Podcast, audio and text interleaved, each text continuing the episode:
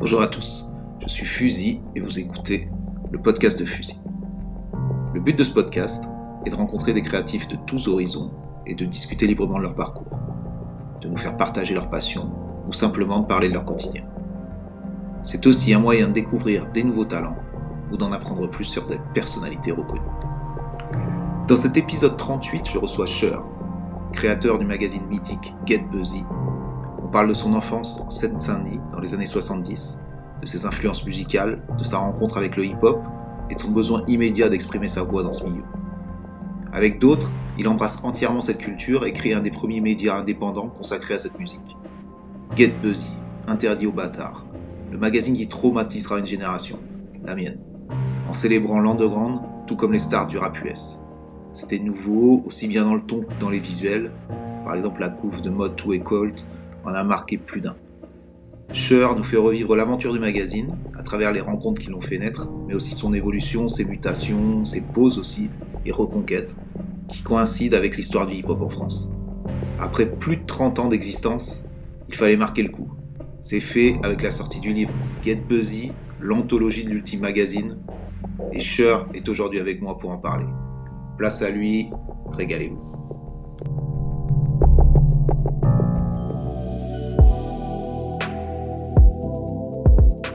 Alors, salut Cher, merci beaucoup d'avoir accepté l'invitation dans le podcast de Fusil. D'abord, comme avec tous mes invités, je vais te demander de te présenter brièvement, s'il te plaît. Bah, bonjour à toi et puis merci pour l'invite. Euh, donc Cher, euh, on va dire créateur de, de Get Busy euh, en 90 et qui a suivi divers métamorphoses, euh, fanzine, magazine, authentique avec NTM, le documentaire aussi authentique et maintenant c'est une émission sur sur Click TV depuis 4 saisons maintenant, 4, ça fait 4 ans. Et, et puis là, un livre, un gros beau livre qui est anthologique, qui retrace un peu les, tout ce qu'on a fait sur papier en 30 ans. Quoi. C'est ça, ça fait 30 ans maintenant que, que Get Busy existe. Donc, euh, donc on va parler de tout ça, on va, on va suivre un peu ton évolution. Euh, donc déjà, comment, comment tu rentres là-dedans et tu, quels sont tes premiers pas dans, bah, dans le hip-hop? Parce qu'on parce qu'on est en train de parler de ça quand même, euh, la base c'est ça. Quand est-ce que tu fais ta première rencontre avec le hip-hop? Et, et j'ai envie de te dire, où est-ce que tu étais à cette époque-là, d'où tu viens quoi? Alors le hip-hop, euh, si tu veux, on a découvert le rap avant de connaître le hip-hop. On ne savait pas ce que c'était. Ouais. Donc c'est les tout premiers disques, c'est-à-dire Curtis Blow, Sugar Hill Gang. Et, euh, et, voilà, mais pour nous, on savait pas vraiment ce que c'était. Tu sais, nous, on écoutait déjà de la soul, de la funk, on était là-dedans. En fait, moi, j'ai grandi à Saint-Denis. Euh, euh, donc je suis né en 68, donc je, moi, ma jeunesse, c'est les années 80, euh, soit fin 70-80, les années 80. Et euh, la musique qui était qui prédominait chez nous, c'était la funk et la soul. Donc, on avait cette, euh, cette culture-là musicale. Mm-hmm.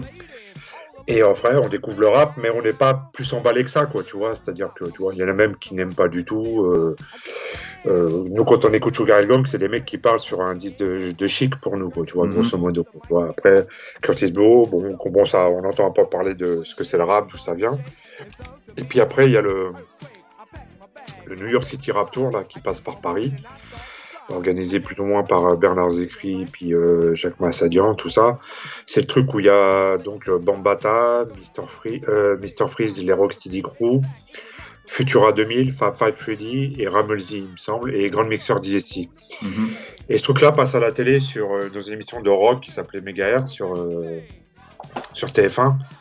Et à l'époque, j'étais au lycée et on, voit ça, on est comme des dingues. Mais on n'est pas comme des dingues sur tout le côté platine, graffiti, tout ça, parce que c'est très confus, on comprend pas très bien ce qu'ils font, ce qui passe. Par contre, c'est la danse, quoi. Les Rocksteady Crew et Mr. Freeze, c'est un truc de ouf. On se prend une... Le lendemain au lycée, on parlait que de ça, quoi, tu vois. Et je, te coupe, euh... je te coupe un instant, ça, ouais. on est quoi On est en 82, c'est ça 82. Ouais, okay. 82, ouais. Okay, okay. Et c'est la même période où tu as deux disques majeurs qui sortent, et là où vraiment. Euh, ce qu'il faut comprendre, c'est que, tu vois, ça part, mais tout va super vite, en fait. Tout mm -hmm. s'enchaîne super vite. En même temps, tu as Grandmaster Flash qui sort The Message. Mm -hmm. Tu vois, bon, disque, disque majeur dans l'histoire du, du, rap. Tu as Planet Rock de Africa Bambata et Sonic Force, qui est de l'électro-hip-hop, mais qui est un truc de malade aussi. Et là, vraiment, on commence à comprendre ce que c'est le hip-hop, tout ça en même temps. à la même époque, tu avais Sydney qui était sur Radio 7, hein. c'est-à-dire Sydney avant d'arriver à la télé. Hein. Mm-hmm. Sur Radio 7, une émission de funk qui était mortelle. On a découvert beaucoup de trucs de, de, funk grâce à lui. Et il commençait déjà à recevoir des mecs du hip-hop. Tu vois, il avait, il avait, déjà les contacts par, euh, par les Français qui étaient là-bas, c'est-à-dire Sophie Bramley, euh, majoritairement Laurence Twitou. Mhm. et, donc, on entend les Rocksteady qui passent chez Sydney, des, des, des, trucs comme ça, Bambata, des trucs comme ça. Et puis très vite, on, on apprend des trucs sur le, sur, sur le, sur le hip-hop, on commence à comprendre ce que c'est et tout va vite. Après, il y a l'émission hip-hop, etc., etc. Après, on peut, retracer toute l'histoire si tu veux, mais ça, non, c'est pas, pas ça. C'est pas ça qui m'intéresse vraiment. C'est pas les détails vraiment, tu vois, mais c'est plus justement comment ça a pu bousculer ton quotidien ou votre quotidien à cette époque-là. C'est ce que j'explique toujours. Tu vois, c'est vrai que bon, tu regardes la banlieue dans les années 80, c'est pas terrible. Hein, tu vois, je, dis, je, pense que ça n'a jamais été super cool la banlieue, mais euh, bon, les années 80, on n'a rien. Et euh, alors, ce que j'essaie toujours d'expliquer aux gens maintenant, parce que ça paraît tellement préhistorique, mais on parle d'une époque où il n'y a pas Internet, il n'y a pas les téléphones portables. Tu, tu, comprends Et à la télé, il n'y a que cinq chaînes.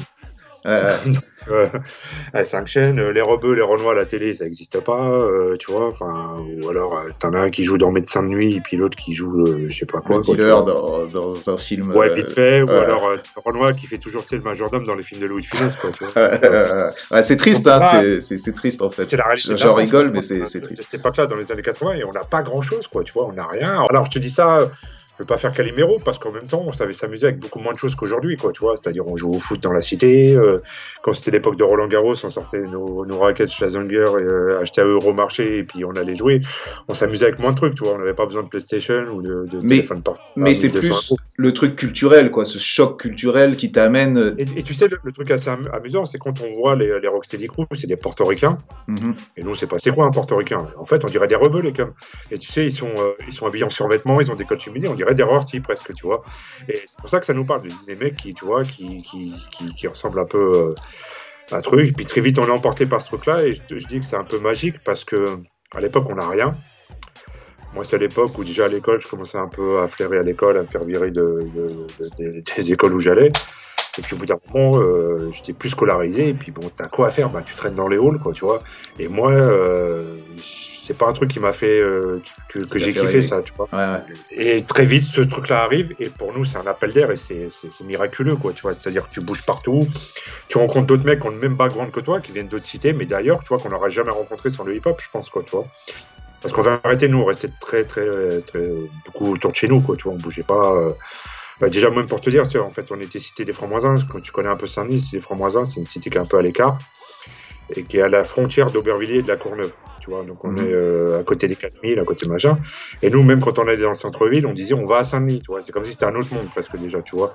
Donc, euh, donc voilà, donc ce truc-là, le hip-hop, c'est assez miraculeux. Ça nous a fait bouger, rencontrer des gens. C'est euh, ça nous a donné une passion et je pense que tu vois ce qui manque à plein de jeunes, ce qui est, ce qui est essentiel quand tu as ado tu cherches, que tu n'as pas grand chose, c'est de trouver un truc qui t'emporte, une passion, quelle qu'elle soit, quoi, tu vois, que ce soit le sport, la, musique, le, le, graffiti, quoi que ce soit, tu vois, quelle que soit ta passion, avoir un truc qui te qui t'occupe, clairement, cette passion-là, elle t'a dévoré et a nourri ta vie jusqu'à aujourd'hui, parce qu'on est en train de parler d'un truc, tu, tu fêtes un peu avec l'anthologie de Get Busy, 30, euh, plus de 30 ans de, de la sortie de ce, magazine, et qui est, qui est, quasiment une sorte d'entité, c'est même plus un magazine, quoi. Et en même temps, euh, c'était même avant que tu as découvert le hip-hop. Donc le hip-hop a, a transformé ta vie, a transformé une génération si tu veux, par exemple, quand je te dis qu'on écoutait de la soul, de la funk, mais en fait, on était juste consommateurs. Mhm. Tu vois ce que je veux dire? Même s'il y avait quand même. Alors, c'est un truc que j'aime bien rectifier aussi, c'est il y avait quand même dans les cités une, culture rorty, tu vois. Il y avait, euh, il y avait une façon de s'habiller qui était, que moi, j'aime beaucoup, tu vois, qui était classe. Euh, tu vois, les grands, les grands euh, moi j'ai 53 ans aujourd'hui, mais donc déjà je traînais avec des un peu plus grands que moi, et puis les, les grands frères, ceux qui, tu vois, ils, les premiers qui faisaient de l'argent, c'était bah, je disais les rortis, quoi, vraiment, c'était le mec qui faisait le vol à la tire à l'époque. À l'époque, il n'y avait pas vraiment même les stupéfiants ou tout ça, quoi, tu mhm. vois. les mecs, ils avaient une façon de s'habiller qui était classe quand même, quoi, tu vois, qui, était, qui était bien. Donc il y avait une culture quand même, quoi, tu vois. Parce que moi, j'aime pas aussi le discours que, soi-disant, les, petits, les petits enfants des, des Black Panthers, des anciens euh, rockers, ou je sais pas quoi. Non, nous, on vient pas de là, nous, tu vois. C'est, euh, cette filiation, c'est pas parce qu'il y avait Johnny Go et des Stromae ou deux, trois mecs qui venaient du rock que nous, on est héritier de ça. Nous, on avait une autre culture en cité, quoi, tu vois, qui n'était pas le rock and roll. C'était euh, funk, c'était rorty, funk. Le, le, style rorty, euh, mm. les tobacco, les taquini, mais aussi un truc plus classe. T'avais les mecs qui avaient les gilets andins, les cols cheminés. Weston. Euh, les... Pas Weston, non, non, moi je parle d'une époque qui est bien c'était les Bali. Oh, ok, ok, ouais, ouais, ouais. Bali, euh, les Clark, euh, qu'est-ce qu'on avait? Après, ça dépendait de, de, suivant les quartiers, ils avaient des, des, des trucs plus, plus, plus, différents, mais tu avais ça, tu avais les mecs qui s'habillaient, euh, ils avaient les, choses, les mocassins Pierre Cardin, les trucs comme ça, tu vois. Donc, il y, avait toute une culture comme ça, les, les cols cheminés, les. les, Et ça, c'est marrant parce que c'est un truc c'est un truc, euh, c'est franc, c'est un on truc même. Du début des années 80, fusil, on parle de 79, 80, 81, 82. tu avais la boîte Le Pacifique à la Défense, qui était vraiment le, tu vois, la, la, boîte où tu avais vraiment cette culture-là qui était, euh, qui était vivante. Tu avais quelques boîtes comme ça. Enfin, moi, la plus marquante, ça reste Le Pacifique, quoi, tu vois. Mais euh, donc voilà, il y avait déjà, nous, on vient un peu de là, quoi, tu vois. Mais ça, c'est super intéressant parce que c'est quand même un truc qui a été créé spécifiquement par des banlieusards. Et là, je suis un ah, oui, non. Oui, non, j'ai envie de te dire oui, non, parce que très tôt, il y a eu des, mecs de Paris.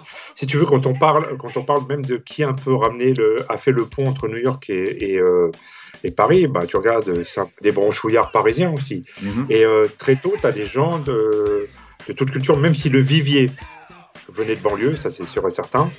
Après, tu avais aussi d'autres quartiers, des quartiers populaires de Paris, 18e, 19e, 20e, 13e, tu vois. Euh, des cités, il n'y en a pas que dans le 93, hein, tu en as à Paris aussi, euh, tu vois. donc, tu as eu des gens d'un peu de partout. Mais c'est vrai que, bon, après, tu as eu des places fortes, hein, tu vois, 93, Vitry, Saint-Denis, euh, euh, tu vois, ça a toujours été un peu. Il y a eu ça au départ, mais bon, en vérité, ça, a pris partout, parce qu'après, tu vois bien, euh, on a découvert les Marseillais, on a le hip-hop, ça a été partout, c'est ça qui est. Enfin, c'est un truc qui est sorti d'un coup, qui s'est propagé à une vitesse, tu vois. Mais c'est ça qui est intéressant, c'est ce truc, l'interprétation que les Français en ont fait d'un phénomène qui qui était extrêmement loin de notre culture, extrêmement loin de toutes nos références, tu vois ce que je veux dire, et réussir à le transformer en y amenant la touche euh, bah, tu le dis, des la touche, euh, tu vois, les spécificités qui sont, qui sont celles de, du mix euh, social français et le transformer parce que, parce que euh, on est.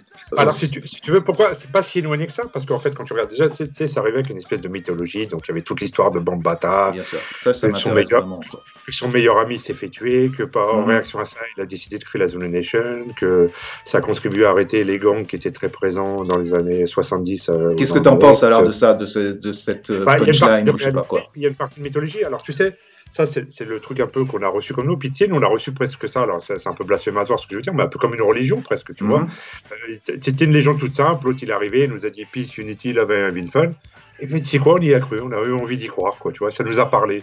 Alors, euh, ça peut paraître, euh, pour, pour, je sais pas, pour des gens qui écoutent ça, qui écoutent ce que je dis aujourd'hui, ça va leur paraître complètement, euh, tu vois, mais, mais il y avait ça. une espèce de toute simple, mais qui a fonctionné. Mm-hmm. Et quand tu regardes, en fait, donc, tu sais, maintenant, il y a beaucoup de reportages qui, tu peux, si les gens sont un peu curieux et cherchent sur YouTube, tu trouves plein de trucs qui t'expliquent ça qui t'explique en fait la, la, fin des gangs dans les années 70, c'est que, alors effectivement, le hip-hop a créé ça, mais le hip-hop existait un peu avant, déjà à la même période.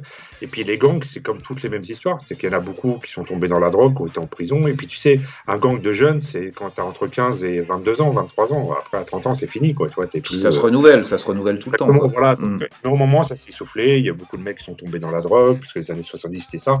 Et en banlieue, c'était ça aussi. Hein. Nous, euh, les années 80, tous les grands, c'était beaucoup l'héroïne hein, qui sont tombés dedans. Les, euh, tu vois, c'était pas joyeux. C'est pour ça aussi que je te dis qu'il y avait un contexte qui n'était pas, très joyeux quand même. Hein, tu trouvais des seringues dans les immeubles, tu voyais des mecs en train de piquer du nez. Euh, c'était des familles où tu avais t'as as pratiquement 3 quatre enfants d'une même famille nombreuses qui sont tombés dans l'héroïne, quoi, dans, dans, la cam, quoi, tu vois. Alors ça, c'est euh, super important. Je te, je, te, je te, coupe vraiment, je te fais une mini parenthèse parce qu'en ce moment, je suis en train de lire un roman qui s'appelle, je crois, La fausse soyeuse. C'est un truc juste, justement sur, je me rappelle pas de l'auteur et, je, le mettrai en, en lien parce que c'est super intéressant.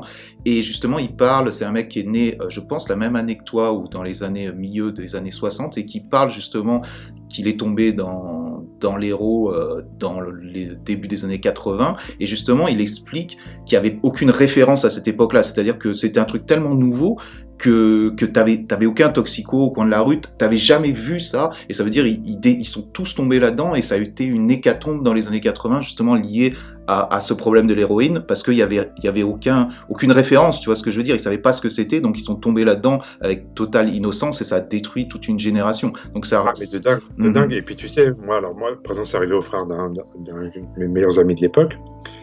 T'as ceux qui en sont morts après à cause des hépatites, du sida. Euh, tu vois, parce que beaucoup aussi le sida c'est transporté aussi par les, les seringues, tu vois, à, cette époque, tu vois.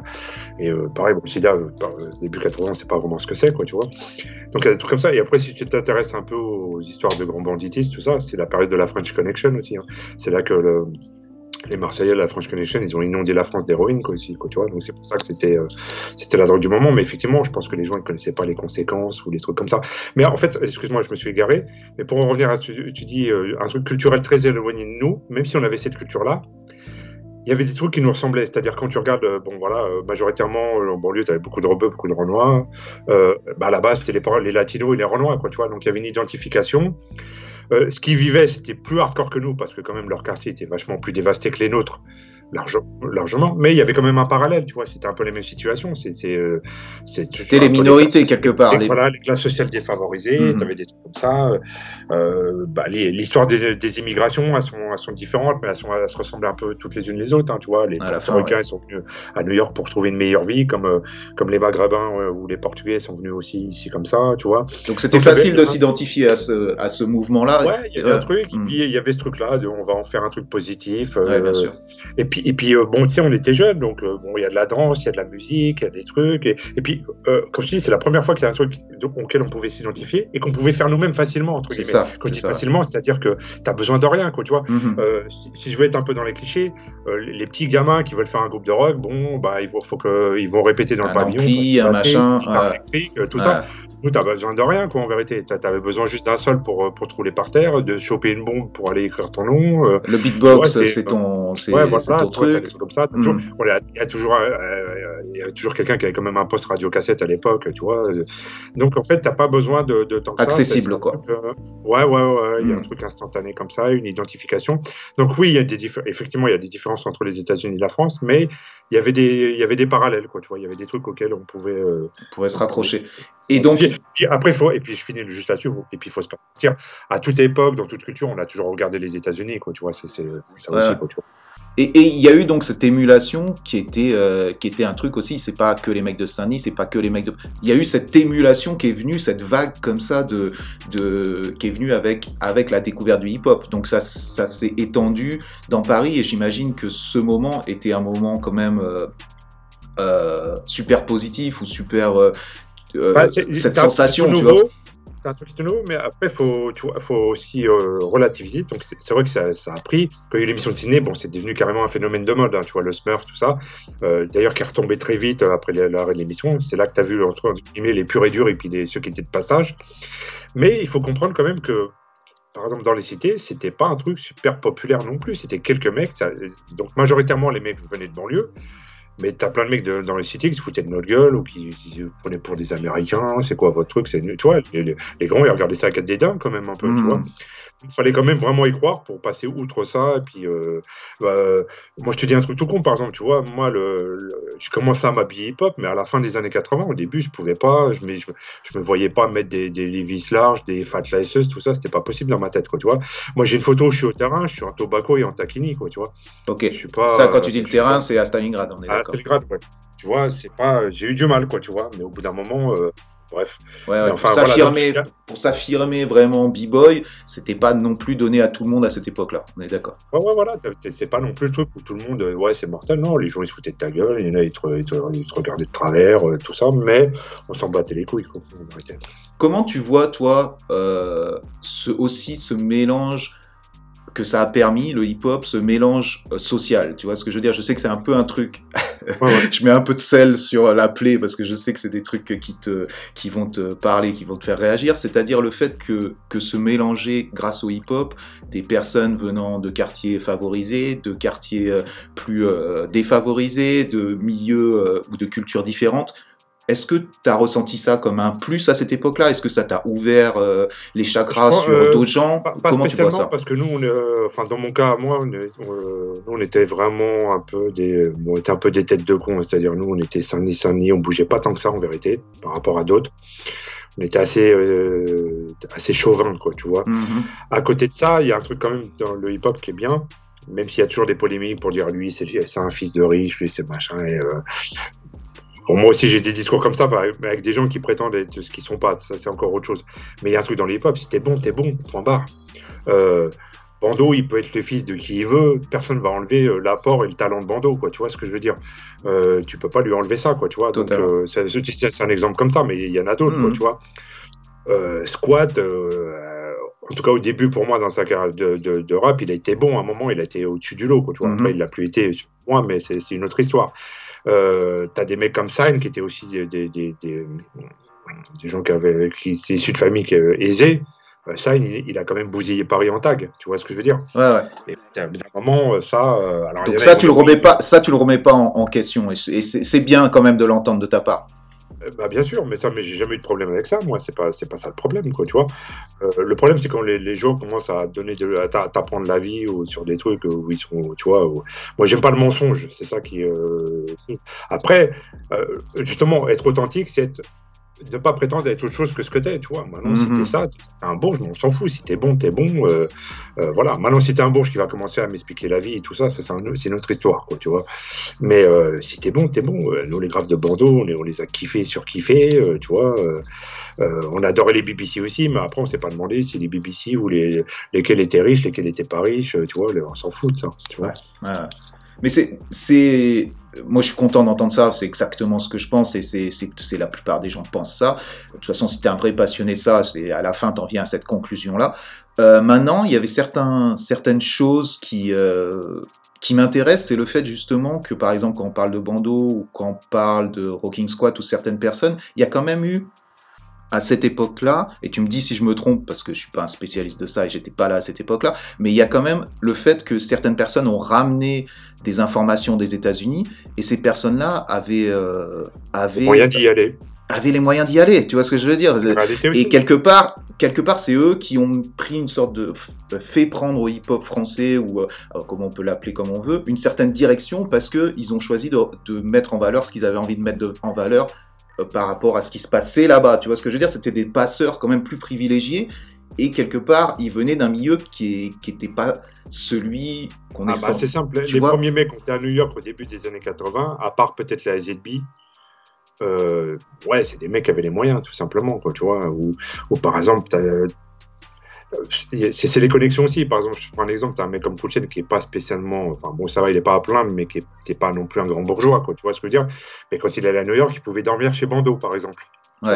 Bon, après, ça, Voilà, c'est être malin, quoi. C'est- Voilà, ça, c'est être oui, malin. après, quoi. ça, c'est mais ça, c'est le- bah, c'est l'amitié, c'est l'opportunité. Bon, il n'y a pas de, il y a pas de souci avec ça, quoi. Tu vois ce que je veux dire Mais effectivement, les premiers comptes à New York, à part, je te dis peut-être les, les, les qui, euh, c'est tout. euh, ouais, forcément, c'est des mecs qui avaient les moyens, qui avaient des, euh, qui, avaient les moyens. Maintenant. Bah, tant mieux s'ils ont contribué à un truc ou pas. Je sais pas s'ils ont donné la direction. Je suis pas sûr non plus de ça à 100%. Maintenant, tant mieux ou tant pis. Maintenant, c'est pas non plus euh, ces gens-là, c'est pas non plus nos, nos dieux absolus, quoi. Tu vois. Ouais, ouais. Non, c'était juste, c'est juste intéressant de voir comment un, un mouvement qui est né dans la rue, qui est revendicateur de d'un certain truc, qui qui est donné la parole au mec de la rue et a été ramené. C'est, je fais des gros guillemets, je fais exprès, tu vois, de- d'aller dans cette direction-là, mais a été ramené quelque part par des des gens qui étaient qui venaient de milieux plus favorisés. Tu vois, il y a une sorte de, de contradiction qui est assez marrante et qui, voilà, qui, et comme tu le dis, ça Ouais, définit c'est- pas c'est- ça. C'est vrai, c'est vrai et pas vrai en même temps. Je sais pas comment t'expliquer ça. Tu vois, c'est-à-dire que oui, il y, a eu- il y a eu ces gens-là, mais ils n'ont pas fait le hip-hop à eux tout seuls. Donc, Ouais, ouais, ouais, Tu- tu vois bien entendu, dire bien entendu. Euh, je, je pense que les BBC, ils n'ont pas été spécialement à New York et pourtant ils ont été super importants dans l'histoire du graffiti en France. Tu vas pas me dire le contraire, quoi, tu vois. Bien entendu. Euh, et pourtant, c'était des mecs du 19e, tu vois, c'était pas des Kaira, mais c'était des mecs de quartier aussi, quoi, tu vois. C'était, euh, donc, ça a plein de gens aussi comme ça. Euh, je pense pas. Alors, peut-être qu'un mec comme Solo, justement, avec la famille de Squat, il allait à New York très tôt, parce que très tôt, il a eu les connexions avec les carrés aussi.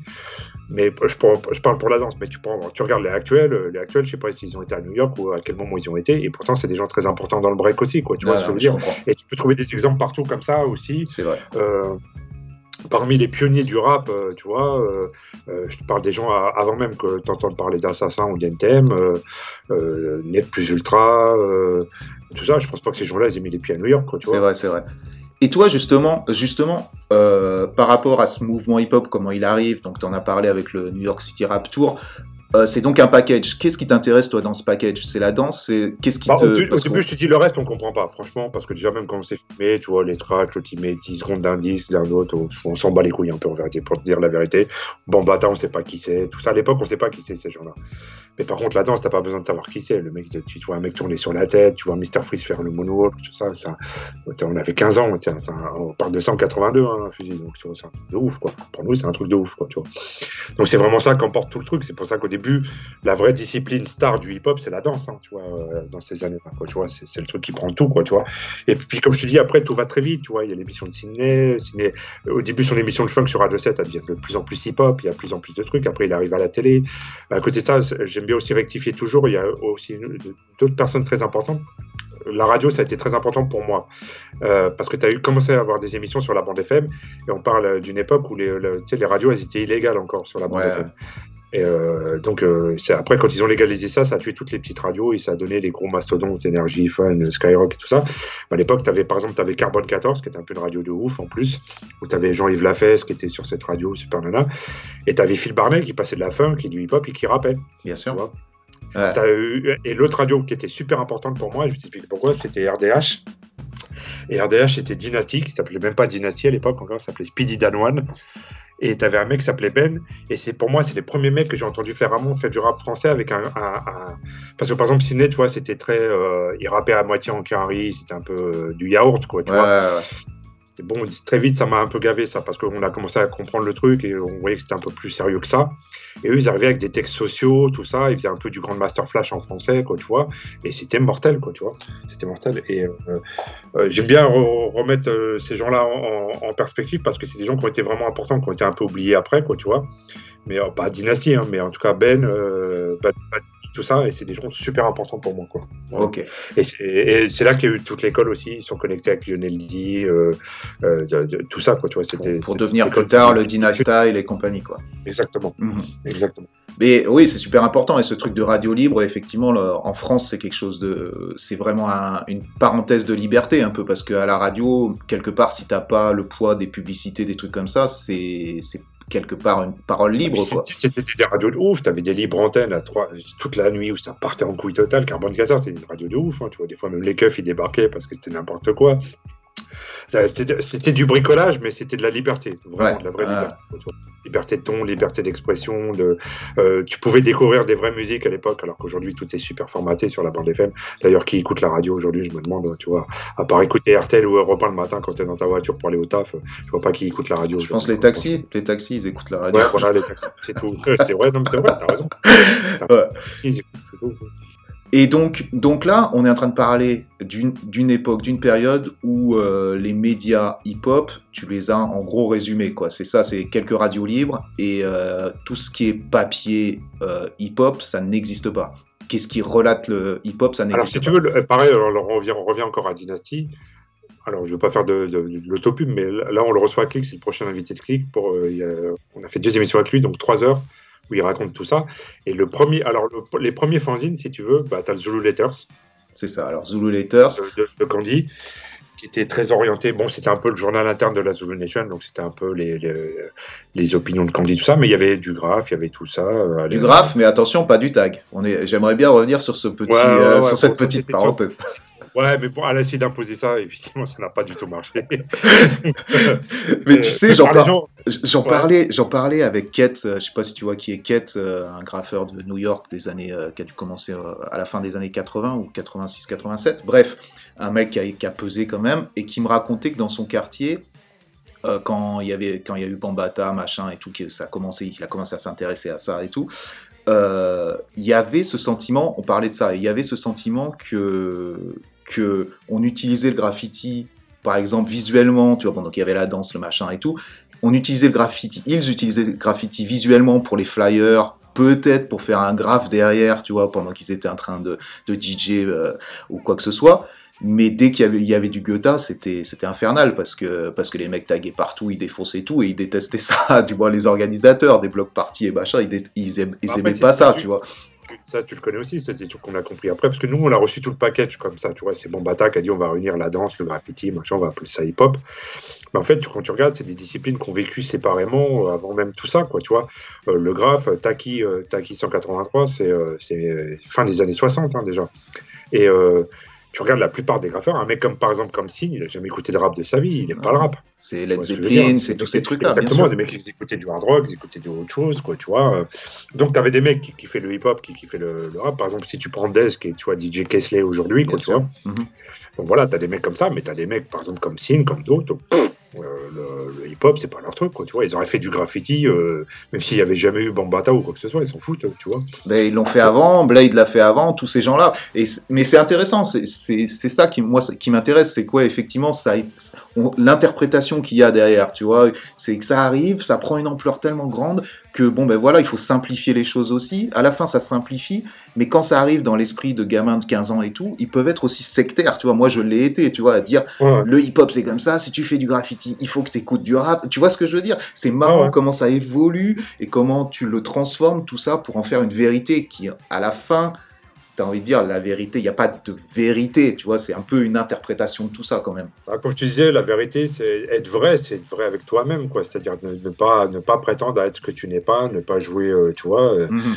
Si t'as mes cool, fais pas la Kaira. Si tu es une Kaira, joue pas le, le, le, le, le brochouillard, j'en sais rien, quoi, tu vois, je sais pas. Euh, c'est soit toi-même, quoi, tu vois, c'est tout. L'authenticité, c'est ça, c'est pas être un voyou spécialement, c'est pas être si, pas du tout.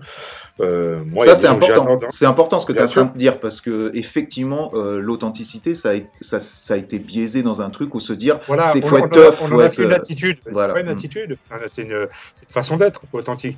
Tu sais, moi, euh, il y a des gens, ils comprennent pas que des gens sont potes avec moi. Euh, euh je, sais pas, des gens, ils imaginent que je, je sais pas. Alors que moi, ces gens-là, je les aime parce qu'ils ils ont pas une image de hardcore hip-hop, euh, mais je sais qu'ils sont honnêtes, tu vois. Mmh, mmh. Et par exemple, tu as d'autres gens qui représentent soi-disant le vrai hip-hop, je sais que c'est des imposteurs pour moi, quoi, tu vois. Donc, euh, ça veut rien dire tout ça. Enfin, mais après, c'est vrai que tu as besoin de t'accrocher une mythologie, une mythologie, on l'a reçu un peu comme ça, on l'a entretenu parce qu'on y croyait. Et puis, tu as un truc aussi, euh, comme tu dis, il y a la jeunesse, donc on est plein de testostérone. On avait un truc à affirmer aussi, quand même, quoi, tu vois. On avait euh, cette culture-là, fallait se battre quand même pour l'affirmer. C'est-à-dire même de l'utiliser dans les quartiers, ou, euh, dans les médias, tout ça. Donc, on avait un peu d'attitude aussi, quand même, tu vois. Ça faisait partie un peu du, lot aussi. Et puis après, dans, dans l'hip-hop, il y a quand même cette volonté de, alors j'allais dire paraître, mais c'est pas le même. Paraître, c'est vraiment c'est d'exister, quoi, tu vois. Et donc on avait besoin de s'affirmer, d'être un peu flamboyant dans les sables, d'être un peu arrogant. Et puis c'est rebelle. Et puis c'est rebelle quand même comme attitude. C'est. Puis c'est une compétition, c'est-à-dire même entre nous. Moi j'ai toujours conçu, euh, mhm. comme ça. Quand les gens disent oui, euh, tu sais tout le discours, oui, il faut qu'on soit plus unis, mais bon, c'est pas, on va pas faire une grande, on va pas se donner la main, on va pas faire une grande. ça marche pas. L'utopie, elle s'arrête au bout d'un moment quand même. Faut. Exactement. Tu peux être unique avec les gens qui sont vraiment qui pensent comme toi, et c'est pas parce qu'on est, on a les mêmes baskets ou qu'on écoute du rap qu'on est spécialement, on va, on va être potes, quoi, tu vois, ça veut rien dire ça. Mais on avait besoin quand même de ce truc-là, ça reste une compétition, et même cette compétition, elle est pas malsaine, c'est pour tirer le hip-hop vers le haut, quoi, tu vois. Et puis c'est ça qui a, c'est, ça qui a bougé tout, quoi. Là, pour la danse, il faut que tu arrives à faire un truc meilleur que l'autre, et c'est ça qui hausse tous les niveaux, dans le graffiti. Pour moi, c'est de l'émulation. Mmh mmh Mais une compétition, une compétition, ça peut être positif, ça amène des choses. Donc je pense vraiment que, que si, le terme c'est vraiment compétition, mais compétition dans un truc positif. Bon bref, on a, on a capté ça. Mais en même temps, tu sais, ce que, ce que je comprends aussi, c'est aussi cet, cet, esprit que tu dis un petit peu de rébellion, un petit peu contre. Il vient aussi du fait que à cette époque-là, le hip-hop est, est, est, traité avec un dédain qui est, qui hallucinant, quoi. C'est-à-dire que bah, tout... ça va même plus loin. Que, tu sais, quand je te dis même, par exemple, nous, la, notre culture, c'est la funk et la soul. Faut que tu comprennes que tout le côté Luc, euh, soi-disant euh, rebelle culturel, c'est le rock. Donc, c'est le rock, mais quand tu regardes le rock déjà à cette époque-là, ça devient déjà une institution. Tu vois, as des gens de la télé qui viennent du rock, tout ça. C'est en fait, et puis quand tu regardes, c'est un peu déjà la, musique des parents en vérité quelque part, quoi. Tu vois. Et même si c'est faux, c'est une musique qui, était, qui, est cataloguée entre guillemets petit blanc, moi, classe moyenne, euh, machin. Nous, on arrive avec autre chose. Et quand tu regardes même avant le funk à la soul, moi, c'est un truc qui m'a toujours tué dans les magazines de rock euh, pour, pour, pour, caricaturer un peu, pour eux, James Brown, ça n'arrive jamais à la hauteur des, des, Rolling Stones, alors que pour moi, c'est tout le contraire, quoi, tu vois. Mm-hmm. Et d'ailleurs, Mick Jagger était un fan absolu de James Brown, quoi, tu vois, et pas l'inverse, je pense, quoi, tu vois. Et ça, c'est un truc français quand même de dire ce genre de choses. Il y a ce dédain-là, mais si tu veux, quand tu regardes, même avant de parler du hip-hop, tu n'as jamais vraiment de magazine sur le, la culture noire, sur le funk, sur la soul. Alors, de temps en temps, tu avais des articles là-dessus, mais pour moi, ils n'ont jamais mis James Brown ou George Clinton au même niveau que les Rolling Stones ou les Beatles, quoi, tu vois. Alors que James Brown, euh, dans la culture, euh, j'ai envie de te dire de quartier ou peu importe, je sais pas comment la définir, mais James Brown a toujours été quand même une sorte de dieu un peu dans ce. Bien sûr. Euh, quand il a fait, je me rappelle, concert, quand il est revenu un peu à Paris à faire des concerts et tout, c'était c'était des émeutes complets, quoi. Je me rappelle République. Ah, voilà, alors après, moi, James Brown, pour moi, musicalement, ça s'arrête en 78. Mais après, c'est autre chose. Mais en 82, il est passé à la fête de l'humain. C'était une folie. C'était une folie pour nous. Tu vois, c'est l'époque dont je te parlais, l'époque Rorty, tout ça. Ok, ok, ok. tombé, j'étais voir, euh, j'étais le voir à la fête de l'humain. Pourtant, j'étais super loin de la scène et tout. Ah, mais c'était un, un, truc de ouf. Voir James Brown, c'était. Euh, c'est ça, c'est une idole. C'était, c'était plus ce statut d'idole, quoi. Bah, franchement, quelque chose. Quoi. Les, les, les, deux dieux qu'on avait, c'était euh, bon. Euh, alors la Renault c'était un peu plus James, mais, enfin, même si ça veut rien dire. Et puis les Rebels c'était Barry White aussi, tu vois. Donc euh, c'était notre, notre, truc, hein, tu vois. Mais justement, cette presse rock, donc euh, qui était établie, qui était limite en bourgeoisie un peu dans ce truc de voilà, c'est ça la rébellion. Bah, pour te dire quand, le rap arrive. Alors si tu veux, en fait, il faut remplacer cette période-là. C'est-à-dire que, tu vois, le début, vraiment le début des années 80, on a rien à foutre. Ouais, ouais ça les intéresse parce qu'il y a The Clash qui s'intéresse au hip-hop avec euh, Futura et tout ça. Alors, euh, ils vont prêter une oreille, mais c'est très loin, quoi, tu vois. Mais arrive 88, 89, et là, c'est là que le rap, il, il, commence à prendre une dimension tellement énorme. On va dire vraiment à partir de Run DMC, si tu veux. Là, ça devient autre chose. C'est-à-dire, c'est plus un phénomène. Euh, c'est un, euh, phénomène planétaire. Phénomène, qui un peu, ouais, ça un peu phénomène planétaire. Et là, on arrive à la grande époque de Def Jam, et on parle de LL Cool J, de Public Enemy. C'est les premiers, ça devient des superstars, les mecs. Les mecs, ils vendent plus 50 euh, 000 disques, ils vendent 5 millions de disques. Tu vois, tu vois, c'est plus pareil. Et à ce moment-là, et je le dis toujours, je pense qu'on Public Enemy, la, la, la, la, grande envolée de Def Jam, fin des années 80, début, Là, je pense qu'à ce moment-là, le rap, c'est sans équivoque la musique la plus intéressante qu'il y a au, monde à ce moment-là, quoi, tu vois. La plus vive, la plus énergique, la plus, euh, la, la, la, plus rebelle, la plus tout ce que tu veux. Et puis ça amène, ça amène aussi un truc visuel, ça amène tout ce qu'il y a derrière, ce qu'on a parlé juste avant, quoi. Euh, tout un truc qu'eux, ils comprennent pas. Je vais t'expliquer, euh, par exemple, les préjugés qu'ils avaient par rapport à ça. Mais, euh, donc cette musique-là, ils peuvent pas passer autre. Et à ce moment-là, dans le rock, il se passe pas grand-chose de ouf, en vérité, tu vois. Rien de comparable pour moi après, peut-être que je suis pas objectif, hein, mais rien de comparable avec ce qui se passe dans le rap à ce moment-là. C'est difficile, c'est difficile parce que c'est une nouvelle musique qui arrive, c'est tout un nouveau mouvement. Pour moi, 88, 89, c'est des, des, années, c'est un âge d'or pour le rap, vraiment, quoi. Tu vois, c'est des années où il y a tellement de classiques qui sortent. Donc, tu arrives à ce truc-là, tu as Public Enemy qui a une démarche super forte, un discours super euh, subversif. Et tu vois, donc il commence à s'intéresser, alors plus ou moins. Mais euh, mais par exemple, il faut toujours qu'il fasse un parallèle avec le rock. Alors, je me souviens, il disait que LL Cool J, c'était le Elvis du rap que Public Enemy c'était les clashs euh, du rap. Fallait toujours qu'il y un truc. Euh, ça pouvait pas exister en, en soi, quoi, tu vois. Et je me rappelle aussi qu'il disait surtout que le rap n'était pas une musique, ça, ça en allait jusque-là. Ça, ah, disait le sample, c'était du vol. vraiment, à la, création de Get Busy, c'est que nous, on lisait des trucs. Par exemple, dans le rock and folk, tu avais un mec qui s'appelait Philox et il s'amusait à défoncer tous les disques de rap français, Quinry, je me souviens, par exemple, euh, il avait fait une chronique des Fat Boys. Il dit oh, De toute façon, je m'en fous, j'aime pas le rap. Ah, bah ouais, c'est objectif au moins. c'est objectif. Non, mais en plus, après, moi, à la mise, plus qu'à lui, j'en veux au rédacteur en chef qui lui confiait les, de, laisser faire les chroniques en sachant qu'il allait se défouler dessus. Mais je pense que c'était vraiment leur état d'esprit. Regardez ça, tu vois. Mhm. Mais ça, c'est super important quand même que les gens qui nous écoutent d'autres générations, les jeunes ou les moins jeunes et tout, euh, arrivent à replacer un peu le contexte. Parce qu'aujourd'hui, le rap est partout, euh, ça fait partie de nos vies. Euh, on parle d'un truc il y a 30 ans où les mecs te disaient que, que de toute façon le rap c'était pas de la musique, que, voilà, ça n'avait pas sa place, que c'était un truc de mode qui allait passer et qu'il y avait un dédain qui était quand même plus que du dédain, quoi, c'est de la haine un peu quelque part.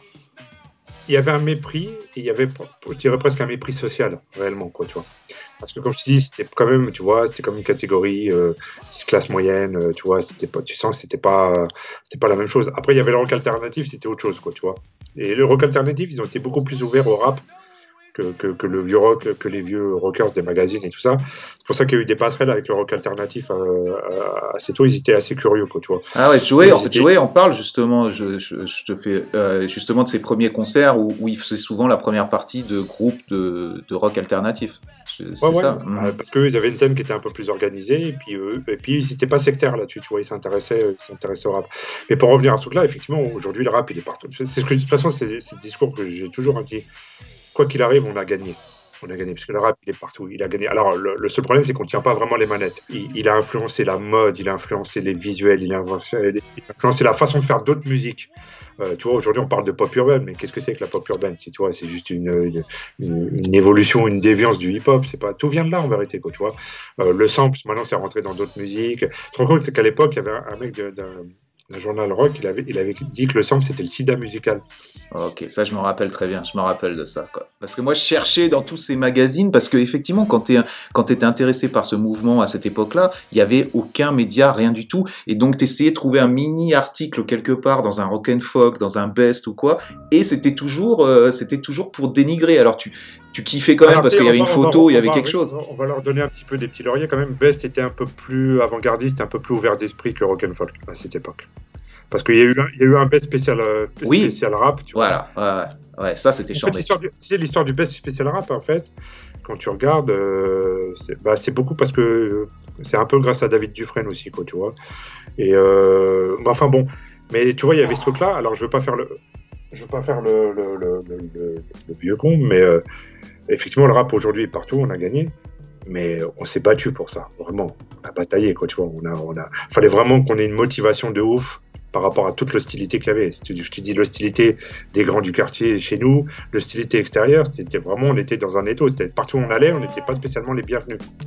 Et alors, comment, comment toi, tu te comment toi tu te dis ou avec tes potes tu te dis bon on va on va créer notre propre magazine qui euh, euh, c'est quoi 88 89 quand tu non c'est 90 90, mhm. mais en fait bon ça je l'ai raconté souvent mais tu sais moi je, traînais euh, beaucoup avec la EZB et déjà fin 80, les, euh, déjà même, ouais, je sais plus, je crois que c'est 87 ou je sais plus, 88, la ZB, c'est les premiers mecs qui ont organisé les premières soirées, les premiers concerts, qui ont fait venir Pic Daddy Ken, les Pro euh, la Kim Shabazz, euh, euh, les Ultramagnétiques, tout ça, tu vois, et c'était que des passionnés, hein, tu vois, et moi j'étais à fond que à faire tout ça.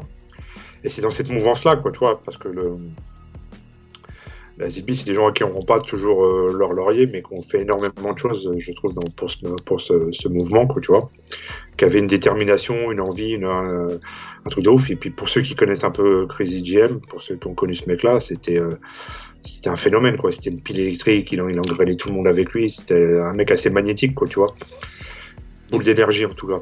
Et euh, moi, c'était une rencontre déterminante pour moi. Sinon, je serais resté sûrement dans mon coin Saint-Denis. J'aurais pas fait grand chose, je pense, même dans ce milieu. Et donc, les, les euh, Jean-Marie, après son frère Angelo, c'était très important pour moi, quoi, tu vois. Parce que les gens m'associent beaucoup à NTM, mais en fait, ma, ma racine, c'est plus là, quoi, tu vois, en fait. Et, et, on faisait tellement de choses, tout ça, et c'est né dans cette émulation-là. Et parce qu'on en avait marre de lire toutes ces conneries-là, on n'en pouvait plus, quoi. Tu vois on n'en pouvait plus. On avait la musique qui était la meilleure du monde à ce moment-là. je te dis, tout prenait une ampleur de ouf. Euh, tu vois, dans, là, le, rap était en train de décoller. Nous, on le savait. Nous, nous c'était notre musique, notre culture. C'était votre vie, quoi. Et, on y, ouais, puis on y, on y croyait. On savait qu'on était mieux. On savait qu'à ce moment-là, on était mieux que les autres. Tu vois, mhm.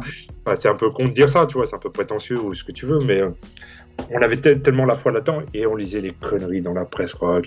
À la même époque, avais, euh, tu sais, il y avait des concerts de public in Zénith. Et à l'époque, tu avais Guillaume Durand qui était sur la 5, il avait envoyé, genre limite, des reporters de guerre qui faisaient des comptes rendus toutes les 10 minutes pour savoir s'ils n'allaient pas tuer des blancs à, la Villette, quoi, tu vois. Mais des trucs de merde comme ça. Bah, tu avais le Parisien qui avait fait la carte des bandes. Oui, super important ça. Ah. Et, du Nantes, ils avaient mis NTM et les Little. Les Little, ils sont, ils sont une bande de deux. Quoi. Tu vois, mais des conneries, des trucs pas possibles. C'était, euh, tu avais les premiers articles sur les Zoulous, bon, parce qu'en même temps, tu avais, des mouvements parallèles un peu. Tu avais les premières bandes, la dépouille, tout ça. Donc, il y avait. Euh, il y avait tout un amalgame de plein de choses, de, de, et on en avait marre de lire ces conneries-là, tu vois. Et donc on a décidé de faire un fanzine, mais c'était super, c'était à la fois très prétentieux et super naïf en fait, tu vois. Mais tu le ressens vachement, je trouve, quand tu relis, euh, quand tu relis ces interviews.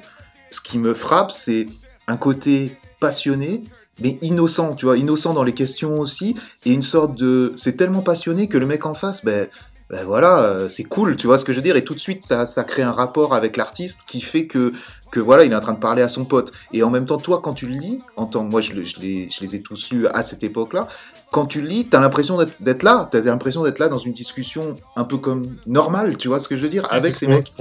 C'est ce qu'on raconte, raconte un peu dans le livre, parce qu'on essaie, on a quand même fait des, c'est pas juste une compilation, on a fait des, recontextualisation pour expliquer comment ça s'était passé, comment c'était l'époque, parce que sur 30 ans, il faut replacer des trucs dans l'époque où c'était, quoi, tu vois, sinon ça n'a pas, pas, trop de sens. Mais si déjà nous, on était des b-boys, les mecs qui nous voyaient, déjà, quand ils faisaient de la... C'est pareil, les maisons 10, euh, la, presse, c'est un autre circuit, il n'y a pas de, y de hip-hop, dans les maisons 10, ils, ils comprennent pas grand-chose, en vérité, ils se retrouvent avec des catalogues, les mecs, ils héritent de Def Jam, ils savent pas quoi en faire, en vérité, quoi, tu vois. T'as pas vraiment de gens du hip-hop qui travaillent en maison de disque à l'époque, c'est pareil. Donc, ils font venir des artistes qui arrivent, je, te dis des conneries, Gangstar, machin, les mecs se tapent des journalistes rock à la con, des trucs, et puis ils voient des mecs arriver qui s'habillent comme eux, qui connaissent leur disque par cœur, qui, connaissent la culture et tout.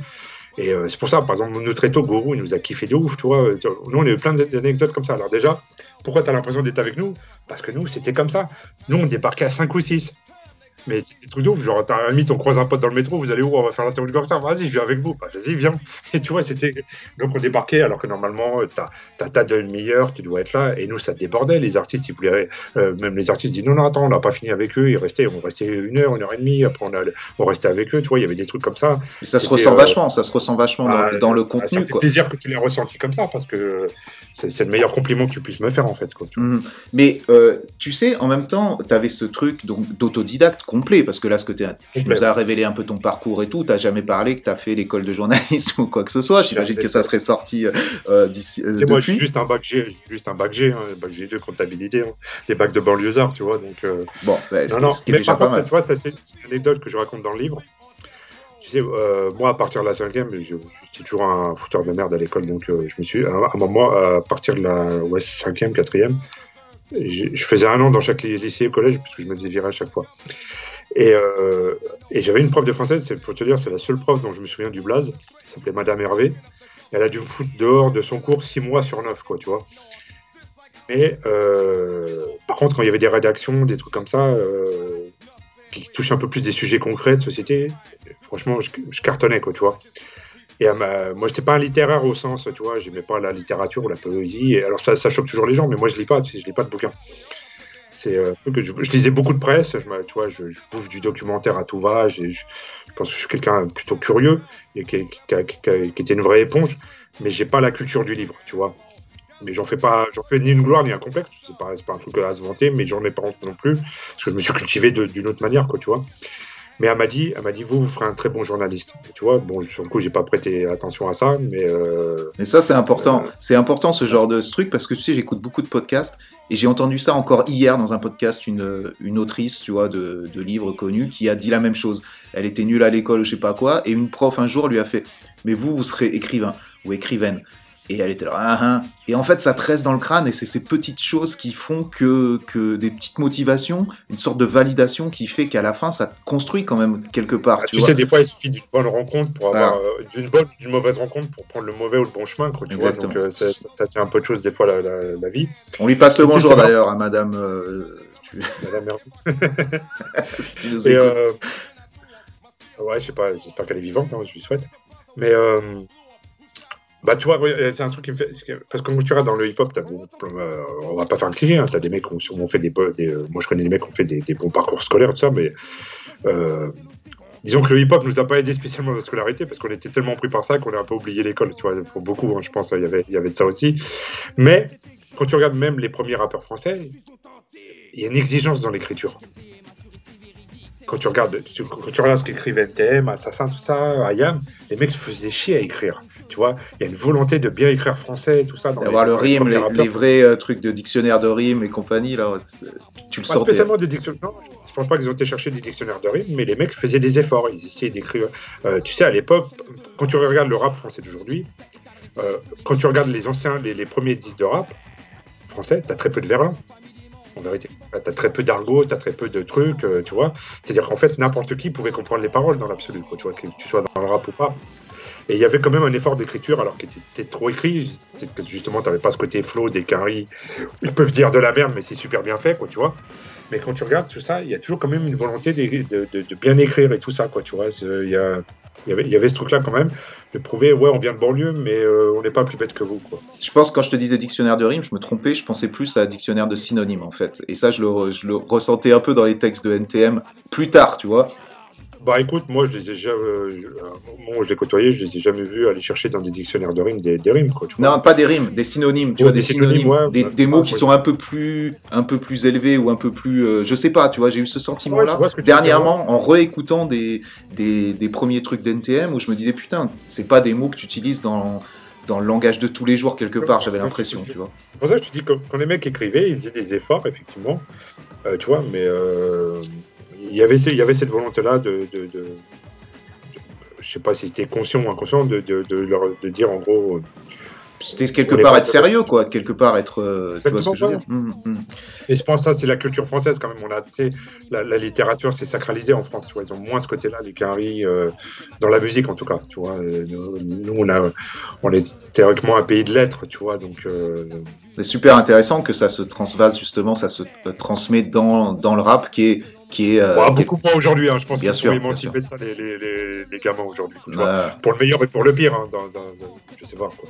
Et pour revenir, pour revenir à, ce- à ces moments où allais justement, où vous alliez avec le IZB euh, interviewer donc ces rappeurs, ça se passait à chaque fois que eux venaient en France pour des concerts, c'est ça? Au début, c'était ça. Et puis, euh, alors, tu sais, les AZB, euh, euh, avec les concerts, tout ça, ils, faisaient des cagnottes. Puis, on est, on est parti à New York. La première fois que je suis parti à New York, c'était en 89 avec eux. Euh, nous, on n'est pas la première vague qui a été dans la New York dans les années 82, 83, mais après, les années 90, on y allait, quoi, tu vois. Et là-bas, bon, on en a profité pour faire des trucs, tu vois, rencontrer des quinries, faire des interviews. On a fait des trucs aussi là-bas, quoi, tu vois. Et ça, c'était pas lié, pardon, je te coupe, parce que le Mhm. système normalement euh, de faire ces interviews, c'est souvent donc les magazines ou je dis pas les télés ou quoi que ce soit qui vont payer donc les gens pour aller là-bas, euh, pour aller interviewer des artistes. hein. Le- Dis-moi hein, si je me trompe, je suis pas dans ce milieu-là, mais j'ai l'impression que c'est quand même ça qui se passait. Et vous, vous y alliez quelque part en, en indépendant alors? Ah, mais complètement. C'est-à-dire Mm. que nous, je vais t'expliquer, tu vois, que ça soit. euh, je crois que j'ai eu deux voyages de presse dans toute ma vie. Deux voyages de presse. Il y en a, euh, à l'affiche, Groove Radical, ils devaient partir à New York toutes les semaines pratiquement. Tu vois, tout payé par les maisons de disques. Et encore, sur les deux voyages, il y en a un, c'était à Amsterdam. Bon, t'imagines bien que j'ai pas besoin d'une maison de disques pour aller à Amsterdam, tu vois? Et l'autre, et l'autre, c'était pour Authentique, c'était même pas pour Get Busy. Pour Get Busy, je crois qu'on n'en a pas eu. Et je crois que, non, alors on en a peut-être eu trois. Et, euh, et, la, et, je, et je crois même sur leur- à Amsterdam et sur les deux à New York, il y en a un, c'était parce qu'il y a eu un désistement d'un autre magazine. tu vois Et, et c'est assez marrant, je vais raconter une anecdote, bah, justement à Carmen, parce que j'ai- adoré le, le- le podcast de- que tu as fait avec Carmen. Euh, Parce qu'on a tellement, on a tellement fait de choses avec Carmen, bon ça, ça arrive un peu après dans l'histoire, quoi, tu vois, mais et on s'est retrouvés là-bas et il y avait, euh, tu sais, c'était après le 11 septembre. Ok. Et donc, ils faisaient plus voyager leurs, leurs artistes en Europe, ils avaient peur des attentats et tout ça. Donc, euh, tu as tous les labels de Sony, ils avaient, euh, à New York, tu as le studio Sony, ils avaient regroupé tous leurs artistes là-bas et ils avaient fait venir de la presse de partout, Allemagne, Japon, France. D'accord. Et tu avais toute la presse rap de l'époque qui était déjà sur place parce qu'ils étaient venus avec une autre maison de disques pour faire Busta Rhymes ou je sais pas quoi, quoi, tu vois. Et quand ils nous ont vu arriver, parce que nous, je te dis, on n'a jamais été dans les voyages de presse, quoi, tu vois. Et ils ont tiré une tronche. Et en plus, moi, je me faisais un grand plaisir. Je leur, je leur disais pas bonjour, parce que de toute façon, je les connaissais pas, puis j'en avais rien à foutre d'eux. et donc, euh, et les mecs, c'était un truc de ouf, quoi, tu vois. Et, euh, et là, pareil, je me- socialement, j'étais complètement en décalage avec tous ces mecs-là, quoi, tu vois. Mais bon, ça c'est marrant parce que c'est quelque part 10 ans, 10 ans, voire 15 ans après euh, les moments où tu... Non, 10 ans, Mais si 10 ans. tu veux, là, il faut peut-être qu'on retrace l'histoire. Donc, à l'époque du fanzine, tout ça, on se débrouille avec des bouts de ficelle, mais avec une passion de, de dingue. Mais quand même, le fanzine, on a vachement progressé. Quand tu regardes le premier, c'est 8, pages photocopiées, agrafées, comme ça, ça ressemble plus à un tract militant. Alors moi, j'ai jamais vu ceux, justement, euh, les tout premiers. J'ai tout de suite eu euh, le, le numéro 1. Ah, c'est normal. Le numéro 1, donc, était, qui était quand même sérieux en termes de, de, de Ouais, avec la fabrication. quoi. couleur, papier ouais. Voilà, c'est ça. Mais qui était avec un contenu qui, qui voilà, pour l'époque, était juste, ça existait pas, quoi. Ça existait pas. Alors moi, je vais, je vais te dire parce que, euh, parce que moi, ça me fait, ça me fait plaisir de t'avoir ici pour pouvoir, euh, 30 ans après, parler de comment moi je l'ai, je l'ai, ressenti, tu vois, ce truc-là. Et c'est vrai que il y avait un truc moi qui, que j'adorais parce que moi, ce qui m'intéressait le plus, c'était le graffiti et ensuite le rap. C'était le début, les dédicaces du début, parce que les dédicaces du début, il y avait toujours des noms de Goethe, il y avait toujours des vannes, et ça plaçait totalement l'état d'esprit du magazine, c'est-à-dire une sorte de, de... Après, moi, je, suis en train de te dire mon opinion, hein, tu me diras si je me trompe dans tout ça, une sorte de truc, comme je te disais au début, c'est-à-dire, on est entre nous, on se vanne, il n'y a, pas, y a pas une sorte de de, comme dans tous les magazines, une sorte de bienséance, une sorte de, voilà, on, on fait les choses bien et tout. Et quelque part, voilà, tu es en train de parler à ton pote et il est en train de te... Mais en même temps, tu es en train de parler d'Ice Cube, tu es en train de parler à Hijack, House of Pain, KS1, et c'est juste ouf, le, le, entre le truc, c'est ton pote de ton quartier, et la différence avec les rappeurs qui sont des mythes que tu es en train d'interviewer, c'était une sorte de choc, euh, tu vois, une choc pour un jeune qui était moi, tu vois. Et justement, c'est la transition entre ce truc du mec normal de quartier qui parle à une superstar qui je pense a donné aussi, et puis le ton bien entendu, les vannes et tout, qui ont donné quand même euh, la couleur de, de Get Busy que, que vous avez réussi à garder jusqu'à aujourd'hui, même si bien sûr il y a, dû évoluer, il y a eu de l'évolution. Bah, si tu veux, c'est ce que on, on revenait tout à l'heure par rapport à l'authenticité. Pour moi, l'authenticité, c'était pas spécialement jouer la carrière ou que ce soit, mais on était tel qu'on est. C'est-à-dire, nous, on est des mecs de banlieue. La chambrette, c'est le sport numéro un, tu vois. Bien avant la boxe taille ou le foot, c'est la chambrette. On a toujours été comme ça. Et puis, tu sais, le, milieu hip-hop, c'était un petit microcosme. On se connaissait pas tous, mais on se connaissait la plupart, quoi, tu vois. Donc, nous, euh, nous, on pouvait chambrer tout le monde. On connaissait les casseroles à tout le monde. C'est ce que j'explique dans le bouquin. Euh, dit, mais qu'est-ce qui faisait rire, mais tout nous faisait rire. Les clips de Rapline, on était morts de rire, tu vois, les trucs. même si on kiffait, mais on avait toujours un sujet de bretchon sur, le, sur la coupe de l'un, les sables de l'autre, l'attitude, les conneries qu'ils pouvaient dire. Enfin bon, on a toujours été comme ça, quoi, tu vois, on a toujours été un peu. Donc pas de politically correct, quoi.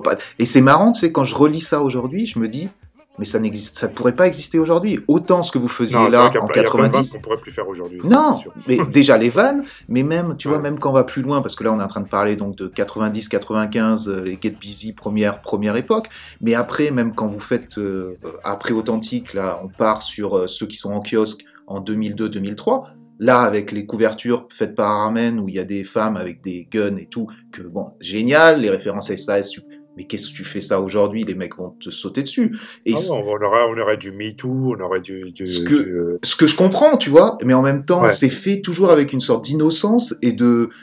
Eh ben, c'est cool, on le, on le fait, mais c'est vrai sais, que ça ces plus. groupes, elles ont, elles ont une histoire aussi, mais pour, pour en revenir à tout ce truc-là, tu vois, donc comme tu dis, il y avait le côté, nous, on, était, on est comme ça, on a toujours été des chambreurs, toujours été des, des, des, des machins, pas spécialement dans, le- dans, le- dans le but de blesser les gens, quoi que ce soit, mais bon, bref, nous, on était comme ça et on n'a jamais triché là-dessus. Et à côté de ça, on avait ce côté passionné et très pointu quand même, on savait de quoi on parlait, quoi, tu vois.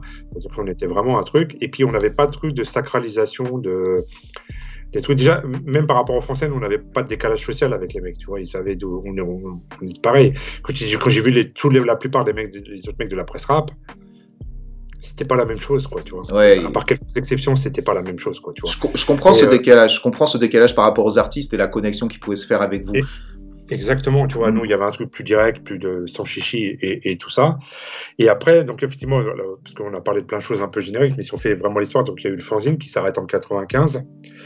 Euh, parce que nous, on arrive au bout du fanzina, c'est-à-dire on peut pas aller plus loin en vérité, quoi, tu vois. C'est-à-dire que quand tu fais un fanzine, bah, alors tu vas en mettre à Ticaret, tu vas en mettre à Iki Rock, tu vois. euh, à l'époque, tu as Faster qui bossait à la Fnac de, de Bastille, là où il y a le Club Med Gym maintenant, mais euh, qui avait réussi à nous le passer euh, dans le rayon Fnac de la place.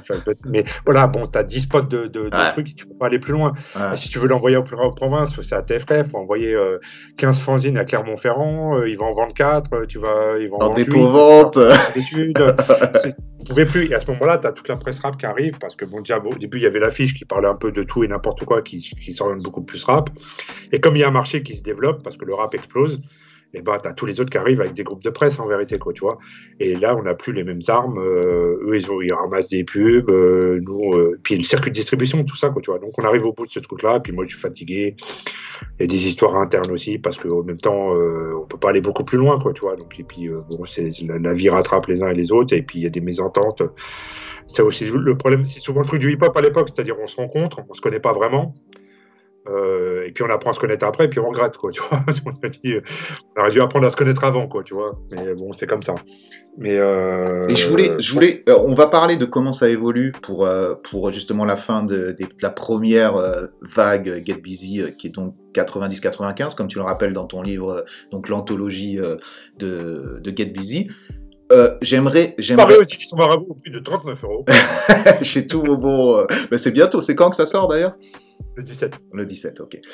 Euh, moi, ce que je voulais, euh, ce, que je voulais revenir, c'est sur le fait de quand vous interviewez les gens. euh, déjà, déjà, on l'a dit, t'es autodidacte. Vous êtes tous autodidactes et tout, ça se sent. Bon, bref, vous êtes naturel. Mais il y a quand même ce truc. Les mecs sont des sont des idoles quelque part et vous cassez ce ce truc d'idolâtrie parce que dès le début, quelque part, en tout cas très tôt dans tes débuts de ta passion pour le hip-hop, tu rencontres tous ces gens. C'est-à-dire que c'est quand... ça t'a pas déstabilisé ce truc-là justement de Ah non, rencontrer ces mecs autre chose. Il y a des mecs, on était effectivement. Euh, T'es un fan de hip-hop, tu rencontres Gangstar, tu rencontres KRS-One, Public Enemy, tout ça. Mais tu sais, moi, j'ai pas vraiment d'idole dans le rap, dans le sens où. Alors, ça, ça va paraître peut-être un peu prétentieux, mais pour, pour nous, on était des mecs du hip-hop qui rencontraient d'autres mecs du hip-hop. Tu vois, c'était euh, c'était ça ce truc-là. C'était pas et c'est pour ça qu'on pouvait parler de choses euh, euh, ouvertement, sans discussion, sans sans sans sans, truc. On n'avait pas ce côté-là. Oh, c'est Askew, putain, tu vois. on n'avait pas ce truc-là. C'était en, gros, on parlait de b-boy à b-boy, quoi. Tu vois. Alors après, des gens qui étaient à un, autre niveau, donc on- effectivement, on kiffait les disques et tout ça, ça y a pas de problème. Mais j'ai jamais eu de, de sacralisation de trucs. Tu sais, moi, mes idoles. Elles sont plus dans la funk et dans la soul que dans le rap, quoi, tu vois, bizarrement. D'accord. Tu vois. Mais Pour moi, les, les monstres sacrés, ouais, c'est James, c'est Curtis Mayfield, c'est Marvin Gaye. J'ai pas ce rapport-là au groupe de rap, quoi, tu vois.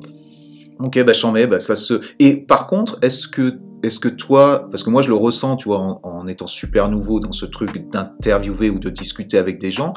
Moi, je me- Que Eh ben, merci beaucoup. Mais euh, moi, ce que je ressens, c'est la richesse de ce que ça m'apporte. Tu vois, depuis là, depuis un an et demi que je fais ça. En fait, ce, j'ai été toujours un peu, euh, tu vois, pour, j'étais toujours un peu dans ce truc de, un peu contre, tu vois, un peu, on va pas trop se mélanger, pas trop discuter. Et le fait de plus discuter, de plus m'ouvrir, en fait, je me rends compte que ça m'apporte énormément. Est-ce que toi, tu l'as ressenti justement J'imagine que tu l'as ressenti, même si c'était inconscient ou peu importe, avec toutes ces interviews que tu as pu faire à cette époque-là? Est-ce que, est-ce que justement Alors, ça t'a apporté? Oui, non, parce qu'à cette époque-là, vraiment, l'époque fanzine, c'est hip-hop, hip-hop, hip-hop. Tu vois, même s'il y a quelques sujets qui traitent des trucs sociaux, mais c'est toujours lié au hip-hop, quoi. Tu vois, on avait fait un gros dossier sur les émeutes de Los Angeles, euh, tout ça, mais ça reste hip-hop en vérité, très, très hip-hop. Et quand ça s'arrête en 95, donc euh, de 95 à 98, euh, c'est mort, quoi, tu vois, c'est fini, la presse rap se développe. Et en 98, il y, a le- magazine Authentique, tu vois, avec NTM. Et euh, donc je, raconte un peu l'histoire, mais si je l'ai déjà raconté, que je la raconte dans le livre, mais enfin pour, pour ton podcast, j'explique comment ça s'est passé en fait. Et c'est le management de, de c'est pas l'idée vient pas du groupe, vient du management d'NTM, tu vois. Et ils avaient comme référence Grand Royal, qui était le magazine des Beastie Boys. Mhm. Moi, j'ai jamais été un fan des Beastie Boys dans l'absolu. Euh, moi, j'ai plein de potes qui, qui, qui adorent les Beastie Boys. Moi, ça n'a jamais été ma cam. Et par contre, il me file un exemplaire. Il me dit Ouais, bah, regarde, qu'est-ce que t'en penses et tout. Et euh, parce qu'en fait. euh, Et c'était quoi ce truc? Parce que moi je l'ai jamais vu et je l'ai je l'ai Ouais, découvert c'est- là quand tu disais. C'est le magazine des Beastie Boys, s'appelait Grand Royal. Ok. Et il y avait plusieurs euh, numéros? C'était ouais. Ouais, je crois, c'est pareil, je crois qu'ils en ont pas fait beaucoup. D'accord. Je, je saurais pas trop dire. Mais il- Ok. il m'en file un parce que donc quand ils ont eu l'idée du magazine, et je, et je crois que c'est c'est Chen ou je sais pas qui qui avait dit ouais bah faudrait le faire avec Cher, de Kid Busy, blablabla. Et, et il me dit regarde. Et qu'est-ce que je vois? J'ouvre le truc et je vois huit pages sur Bruce Lee. Dans un magazine de rap, hein, soi-disant, quoi, tu vois. Et je dis mais c'est ça qu'il faut faire. Je dis moi c'est ça, c'est ma culture. Et déjà tu vois entre, entre 95 et 98, comme tu dis, tu vois cette volonté d'aller plus loin, d'aller un truc. Euh, ce que j'explique un peu dans le bouquin, déjà, je pensais déjà qu'en 98, on était en train de gagner, c'est-à-dire le rap était en train de gagner de partout. Et je pense qu'il fallait qu'on aille ailleurs, qu'on qu'on l'amène ailleurs, et que nous, on partait du principe qu'on est hip-hop, on peut parler tout, on sera toujours hip-hop, c'est pas le problème, on n'est pas obligé de parler que de rap, que de, que de trucs, on peut aborder tous les sujets, on n'est pas plus con que d'autres. Euh, au contraire, on a peut-être une vision différente de, de part de là où on vient et tout ça. Ça c'était euh, c'était une vision quand même assez futuriste parce que parce que maintenant ça paraît ça paraît logique et tout que effectivement tu as une vision euh, parallèle ou ou euh, peu importe de la société mais à cette époque-là, c'est vrai que c'était super basique, c'est si tu parles du hip-hop, bah c'est la musique hip-hop, c'est ça Bah, quoi. tu sais, c'est ce que j'explique aussi, quand, quand le, hip-hop arrive, j'ai 15 ans. Mhm. Quand on arrive à Authentique, j'ai 30 ans. Ouais, voilà. C'est pas la même chose, tu vois ce que Ouais. je veux dire Mhm. Et euh, déjà, il y avait la presse rap qui parlait que de rap. Bon, ouais, ouais, qu'ils fassent leur boulot, c'est très bien. Quoi, tu vois, il y a des gens qui ont besoin d'a- d'avoir euh, des chroniques de 10, de ce qui sortait à l'époque et tout ça, très bien.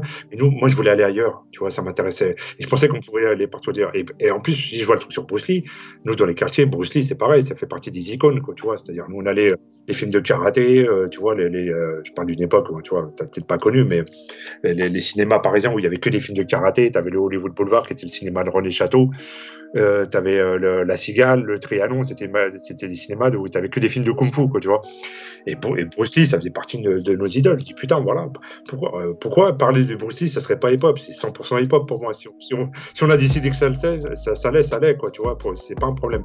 Ça fait partie de notre culture, tu vois. Donc, et c'est vers ça que je voulais aller. Je me suis dit, bah, c'est mortel si on peut faire ça. Et tous les sujets qu'on a proposés, tout ça, avec NTM, ils étaient super partants. Et donc ça s'est fait comme ça et c'était mortel. C'était mortel. Et ce que je dis, toi, c'est au bout d'un moment, on va faire des interviews de rappeurs, je vais pas faire le blasé, mais j'en avais fait un peu le tour. Et j'avais besoin d'aller ailleurs. Et pour, euh, fallait que ça me stimule intellectuellement, fallait que je retire quelque chose, fallait que j'apprenne quelque chose, quoi, tu vois. C'est, bah, c'est tout à ton honneur en fait, parce que, parce que justement, ça aurait été facile de, de rester dans ce, dans ce truc hip-hop, hip-hop, et peut-être que tu aurais été justement cette figure de, de faire que des interviews hip-hop et tu te serais fait bah, chier. Si tu veux, je pense que si j'étais là-dedans, alors on va caricaturer, caricaturer un peu, mais j'aurais été quoi? J'aurais été grosso modo, le penchant de Olivier Cachin en mode underground, quoi, tu vois, en mode. Euh, ça, ça t'aurait fait mal. Hein. Ça, ça t'aurait fait mal. Non, je, non, même pas, même pas, non, mais je m'en fous. C'est pas. Moi, tu sais, les gens, ils se font des films, mais moi, j'ai toujours parlé avec Cachin. J'ai mm. pas de problème avec parler avec Olivier Cachin. Maintenant, on est diamétralement différents, quoi, tu vois.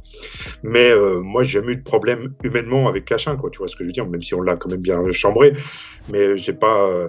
Et je peux te dire que par rapport aux autres de la presse rap, vaut mieux, vaut mieux Cachin que la plupart des autres. Hein. Mais ça, c'est encore un autre débat. C'est une parenthèse, mais c'est vrai que tu fais bien de le dire parce que euh, bon, tu l'as tu l'as taillé dans les dans les trucs et c'était marrant. Edith O, euh, la mère de de Cacha là, c'était ça, l'Edith O, Edith O, la mère de Cacha, je sais plus ce que c'était, ça m'a ouais, parce que signé O, euh, o, ouais, o, o, avec un O. Ouais, Bon bref, ça limite on on, on s'en fout, mais ouais, c'était la, la chambrette.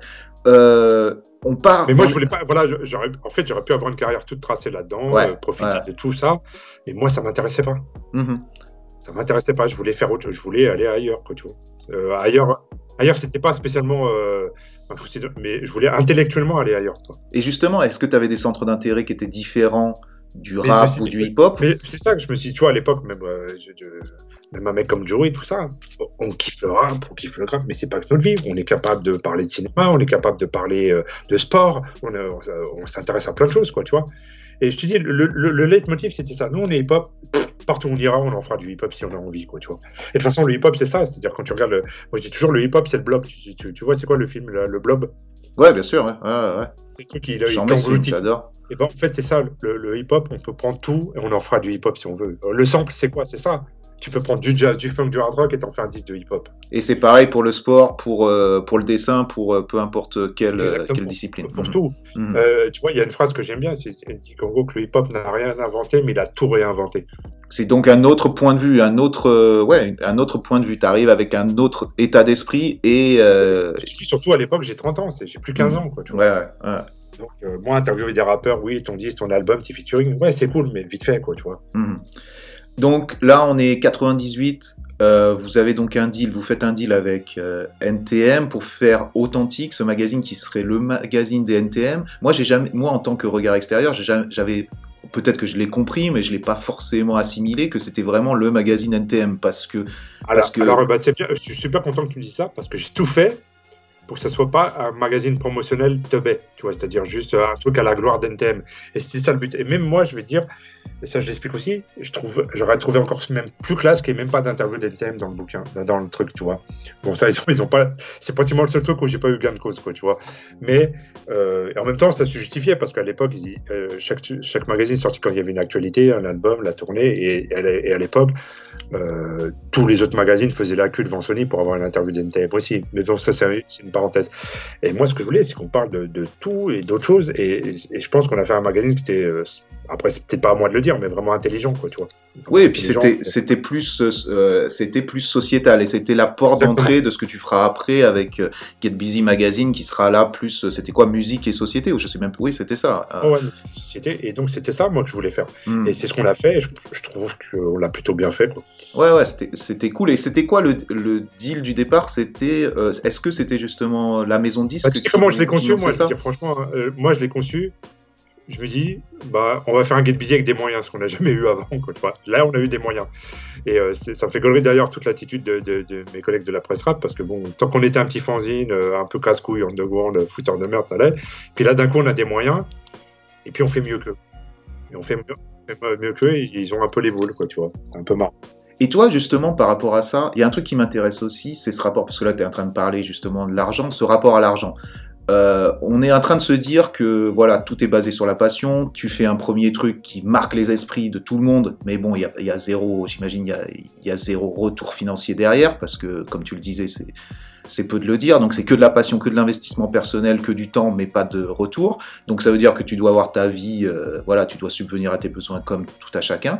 Et derrière, tu vois quand même l'évolution du rap français qui commence, oh, des gens commencent à faire de l'argent. Magazine, tout ça. Mais mhm. si tu veux, le problème que j'avais vécu, que j'ai eu, je pense qu'il a fallu qu'on passe en magazine, qu'on joue dans cette cour-là, il aurait fallu faire des. Je pense qu'on n'aurait pas pu être nous-mêmes, quoi, tu vois, dans l'absolu. Ah ouais, il faut faire des concessions dans tous les types de choses. et à l'époque, j'étais pas capable de faire ces concessions-là, quoi, franchement. Euh, je sais même pas si je suis beaucoup plus aujourd'hui, peut-être. Mais euh, non, pour moi, c'était pas possible, quoi, tu vois. Je, j'aurais pas pu. Authentique, ça a été cool parce qu'authentique, j'ai fait ce que je voulais en. Ouais, ouais, 90%, j'ai fait ce que je voulais. Ils m'ont laissé carte blanche. Mhm. Ouais, ça c'est beau, c'est beau parce que c'est carte blanche, il y a des moyens derrière et, euh, et c'est en plus c'était distribué gratuitement. Donc combien combien vous aviez publié de, ça? Ah bah euh, ça a été jusqu'à un tirage de 150 000 exemplaires. C'est ah, beau. Tout, je me rappelle, tout le monde l'avait. Ouais, t'allais à Saint-Laz, on est arrivé, bah, tout le monde l'avait pécho. Et voilà, tu l'as quoi. C'est là quoi. Donc là, en plus, expérience, par contre, en termes professionnels, qui est quand même à un autre niveau. Là, t'es plus à faire des, des, trucs un peu à l'arrache, tu vois, même si euh, je, je, respecte ça, le do it yourself ou quoi. Là, on est quand même avec une équipe, avec des professionnels de l'édition. Ah, c'est marrant parce que j'avais le, donc j'ai rencontré le chef de celui qui, il y avait le management d'NTM, donc euh, tu avais Sébastien Farran et surtout Nicolas Nardone. C'était plutôt Nicolas Nardone que j'avais comme, euh, comme référence. C'est marrant, je vais t'expliquer pourquoi tout ça après. Et tu avais à l'époque le mec qui était chef de produit d'NTM qui s'appelait Mination. Et ça a super mal commencé entre nous, tu vois, on s'est pris la tête et euh, on a fait un premier numéro avec un mec euh, qui s'appelait Yannick Bourg, qui était un pote de David Dufresne, parce qu'en fait, au début, ça devait être David Dufresne et moi qui devaient faire le, premier authentique. Et David Dufresne ne pouvait pas, il a proposé son, meilleur ami, Yannick Bourg, à qui il faisait son fanzine, et il paraît que c'est deux mecs qui nous ont beaucoup aidés au début, qui, qui venaient du rock et tout ça, mais qui aimaient vraiment le rap. Dufresne, Dufresne rappelle-moi, c'est celui qui fait maintenant foot. Et Révolution Rap. Oh, ok, ok, ok. Et après il, a, après, il a fait plein de documentaires très sociaux et tout ça sur le sur le, les violences policières et tout ça, tu vois. C'est un mec génial, euh, David, tu vois. Et, euh, et c'est un mec qui nous a beaucoup aidé, quoi, tu vois. Et qui, justement, lui qui venait du rock, mais qui avait un vrai amour de, le rap sans aucun mépris, sans aucune condescendance. C'est un mec, c'est vraiment un mec, euh, un, mec super. Donc c'était lui, lui, il pouvait pas. Il a proposé Yannick, donc il l'a fait avec Yannick. Et au deuxième numéro, Yannick, il pouvait plus faire, donc euh, moi sais. Et puis le, chef de produit, il m'avait cassé les couilles, je sais pas, il m'avait fait des petites phases de mépris qui, qui, m'étaient restées en travers de la gorge. Et pour le numéro 2, je l'ai envoyé chier. Je lui ai dit, va te faire enculer, je le fais pas. et donc, ils étaient dans la merde, et je crois que c'est Coaching qui l'a appelé. Il lui a dit, eh, ne fais pas chier, c'est pas ton oseille, donne-lui ce qu'il veut. et, et, ça s'est fait comme ça. Donc, ça a très mal commencé entre nous. Et, par contre, après, on s'est super bien entendu. Tu vois. Il a fallu que ça pète. Euh, Peut-être ce côté, ce côté sans concession que tu avais euh, euh, versus un mec qui, venait d'un autre milieu, donc, donc il fallait. C'était bien parce que j'ai appris de lui et lui, il a appris de moi aussi, quoi, tu vois. Mais il a fallu qu'il se débarrasse de sa condescendance et moi de mm. mes préjugés, quoi. Voilà, voilà. Et, et, à partir de là, ça a super bien fonctionné. Et après, on s'est un peu euh, perdu de vue. Et là, tu vois, on s'est remis ensemble. Il a énormément contribué au bouquin. Le bouquin, il s'est fait beaucoup grâce à lui. Et voilà, tu vois, il a des méthodes de travail, mais il a compris aussi que ces méthodes de travail euh, pouvaient aussi être détournées par nous. On pouvait, tu sais, c'est peut-être lui, euh, leurs écoles de commerce, ils leur apprennent A plus B égale C, que nous, c'est plus débrouillardise, mais ça a du bon aussi. Et l'alliance des deux, ça pouvait donner des trucs mortels, quoi, tu vois. S'adapter, quoi, s'adapter des deux côtés. Voilà, voilà. Mais après, bon, tu as des petites barrières et des préjugés à faire tomber de, part et d'autre. Hein. Nous aussi, on a des, on a des préjugés sur eux et vice versa, quoi. Bien sûr. Et toi, ça, ça j'imagine que bon, en termes de créativité de trucs, on, s'en rend compte avec, on s'en rend compte avec les interviews que tu fais avec Joey, dont celle de Laetitia qui est, qui est juste une folie. Mais bon, j'invite les gens justement à se procurer le livre, à lire. Alors, je sais pas si quand tu auras le bouquin, tu vas voir, parce qu'il y a un truc mortel qu'on a fait dans les bouquins, on a mis des QR codes. Mm-hmm. Le QR code, c'est pas que pour les passes sanitaires, hein, je vous explique. donc, euh, et quand tu tapes le QR code, donc à chaque fois, tu as des trucs en plus. Des playlists, des vidéos. Ah, ok, je n'ai pas vu ça. Un peu plus, et tu verras Laetitia, quand tu tapes sur le QR, le QR code, tu as l'interview totale, tu as l'intégrale qui, fait, qui est cinq fois plus longue que ce que tu as pu lire. Et c'est une barre de rire de A jusqu'à Z. Ouais, c'est ça, c'est que c'est une barre de rire. autant de une interview pour te dire à l'époque, quand on l'a sorti, même la correctrice n'arrivait pas à corriger tellement elle était morte de rire. Ouais, on le ressent. un festival de, de, vannes. Et tu, verras quand tu auras le, vrai bouquin dans les mains, tu, tu scanneras le QR code et si tu as le temps de lire, tu vas te taper des barres. Et justement, moi, ce que je ressens aussi à ce moment-là, c'est que arrive la connexion avec le parler. Tu vois ce que je veux dire? C'est-à-dire qu'on est dans l'écrit. On est toujours dans l'écrit. C'est Get Busy écrit, c'est du magazine et tout. Et, et quand tu lis ce genre d'interview, tu as envie d'être là aussi en vous entendre. Tu vois ce que je veux dire? Tu as envie d'être et il y aura donc là plus tard on viendra on y arrivera où, justement tu seras dans le parler dans le le TV web ou quoi que ce soit. tu, veux, les interviews et ça me fait super plaisir que tu l'aies ressenti comme ça. Nous, on n'a jamais voulu faire des. Tu sais, moi, j'ai déjà vu des mecs arriver qui avaient leurs 10 questions écrites sur un cahier et qui n'en mmh. sortaient pas. Mmh. Et pour moi, nous, je, je te jure, sans prétention, on n'est jamais arrivé avec des questions écrites. On est toujours arrivé les mains dans les poches et on avait tout dans la tête. Et après, c'était au feeling souvent où la discussion t'emmène, quoi, tu vois. Parce que si t'es pas capable de répondre, si tu as prévu de, un sujet et que le mec te répond ailleurs et que t'es pas capable de répondre après Qu'est-ce que tu fais Exactement, c'est de la merde, tu vois, mmh. c'est pas intéressant. Et nous, et, et, je dis toujours dans ce truc où il fallait que nous, ça nous enrichisse, pour nous, ça devait être des échanges, c'était des discussions, c'était pas des interviews. Mhm. c'était des discussions ouvertes, et c'est bien que tu les ressentis comme ça. Et en plus, tu as les vrais trucs comme si tu y étais. Tu as les chambrettes, tu as, les, euh, les, les, réparties, les, les ping-pong verbaux, tu vois, tu as tout ça. Et je, je pense qu'on a réussi à retranscrire ça. Et si toi, tu l'as ressenti comme ça, c'est pour moi, c'est banco, quoi, tu vois. Mais ça, tu vois, j'ai envie de te dire, quelqu'un, euh, tu vois, parce que j'aime aussi aller dans l'autre sens, j'ai envie de te dire, un journaliste classique va te dire, oui, mais la facilité, c'est que tu interviews que des gens que tu as sélectionnés. C'est-à-dire que tu interviews des gens qui sont dans ton, t'as envie d'en savoir plus. Tu vois ce que je veux dire? Le métier de journaliste, j'imagine, ou je, oui, c'est certainement aussi d'interviewer. Bah, t'as ton boss qui te dit va interviewer un tel. Et tu. Et bah, si tu veux quelque part la chance. Alors c'est marrant parce que l'autre fois j'ai fait un podcast avec euh, Cachin. Mm-hmm. Et euh, comment te dire? Je vais pas l'accabler, mais euh, tu vois, Cachin, déjà je l'avais rencontré il y a longtemps. C'était à l'époque de tu sais, le Sniper. Mm-hmm. Et déjà, il m'expliquait que bon, le rap, il commençait à décrocher, enfin, il n'y arrivait plus. Quoi. Sniper, c'était déjà la limite pour lui. Je te parle de ça, donc tu imagines, Sniper, c'est il y a 20 ans. Ok. T'as 50 balais, t'es encore été obligé d'être monsieur rap, alors que objectivement, tu peux pas vraiment kiffer ce qui se fait aujourd'hui. C'est pas mhm, possible. Mhm. Tu vois ce que je veux dire? Mais t'es obligé de continuer parce que c'est ton métier. Mhm. Bon, ça, c'est super important. Mais est-ce que toi, maintenant, t'es pas. Et, et tu, quelque part, tu vois, alors, hmm. moi, euh, j'ai un boulot alimentaire à côté, tout ça. Alors, peut-être que tu peux considérer que c'est un échec parce que j'ai pas vécu de, complètement de la presse, tout ça. Mais, c'est une liberté. je voilà, je suis content d'avoir évité cet accueil-là. Hmm. Au bout d'un moment, tu fais le truc parce que bah, c'est comme si tu étais à l'usine. Et moi, je veux bien travailler à l'usine pour faire un taf d'usine, mais je ne veux pas travailler à l'usine avec un truc que j'aime théoriquement, quoi. Tu vois ce que je veux dire? Hmm. Je ne sais pas si c'est clair ce que j'essaie de dire. C'est totalement euh, clair. C'est comment comment l'argent quelque part. Euh, déjà, il y a deux questions. C'est un, comment l'argent. Si tu deviens fonctionnaire de la presse rap, c'est pas possible pour moi. Tu vois ça. Euh, Après, c'est selon ton caractère. Je, selon. Je, je, la pierre à personne. Mais moi, je, moi, je me sentirais mal à l'aise avec ça, quoi. Tu vois. Je pourrais pas le faire bien. Je pourrais pas le faire longtemps. Est-ce que ça, c'est pas une sorte de truc ultime? Je sais que tu en parles aussi dans, dans, le livre, une sorte de rapport extrémiste euh, avec le hip-hop, un truc, euh, un truc, ta passion qui te ronge tellement que quelque part tu te dis, un, je peux pas faire de concessions, et, euh, et, et deux, euh, ouais, effectivement, à partir du moment où je suis payé pour ça, euh, je vais être obligé de les faire ces concessions-là. Donc, quelle est la solution? Tu vois ce que je veux dire? Quelle est la solution par rapport à ça? Est-ce qu'il y a vraiment besoin d'avoir ce rapport extrémisme Je pas la pierre aux gens qui ont fait ça, euh, qui ont fait ce choix-là. peut-être qu'ils n'avaient pas le choix non plus, j'en sais rien, mais oui, ils ont été pris dans la dans la boucle aussi alors, quelque part, tu vois, ça a été les faiblesses de Guide Busy qui a fait que c'est, mais en même temps, c'est notre force aussi, ça, tu vois. C'est on ne serait pas ce qu'on est, ce qu'on est ou ce qu'on a été si on était, s'il n'y avait pas ça, quoi, tu vois. Alors, je, ne sais pas, mais j'ai pas de. Nous, c'est comme ça, voilà. Nous, on n'aurait pas pu faire ça. Je jette pas la pierre aux gens qui l'ont fait, qui le font ou qui l'ont fait. Mais bon, si les Américains ont une expression que j'adore, ils disent Everything is not for everybody. Ouais. Hmm.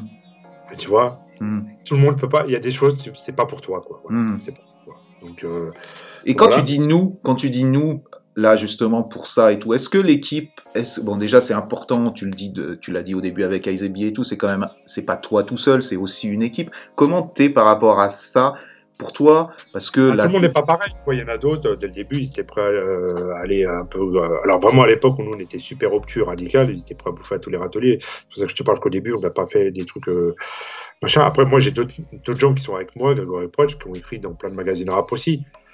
Mais sans prétention, je peux dire que le truc qu'ils ont le plus kiffé et qui est le plus marquant pour eux, qui sont encore là, ça sera toujours Get Busy. Mmh, mmh.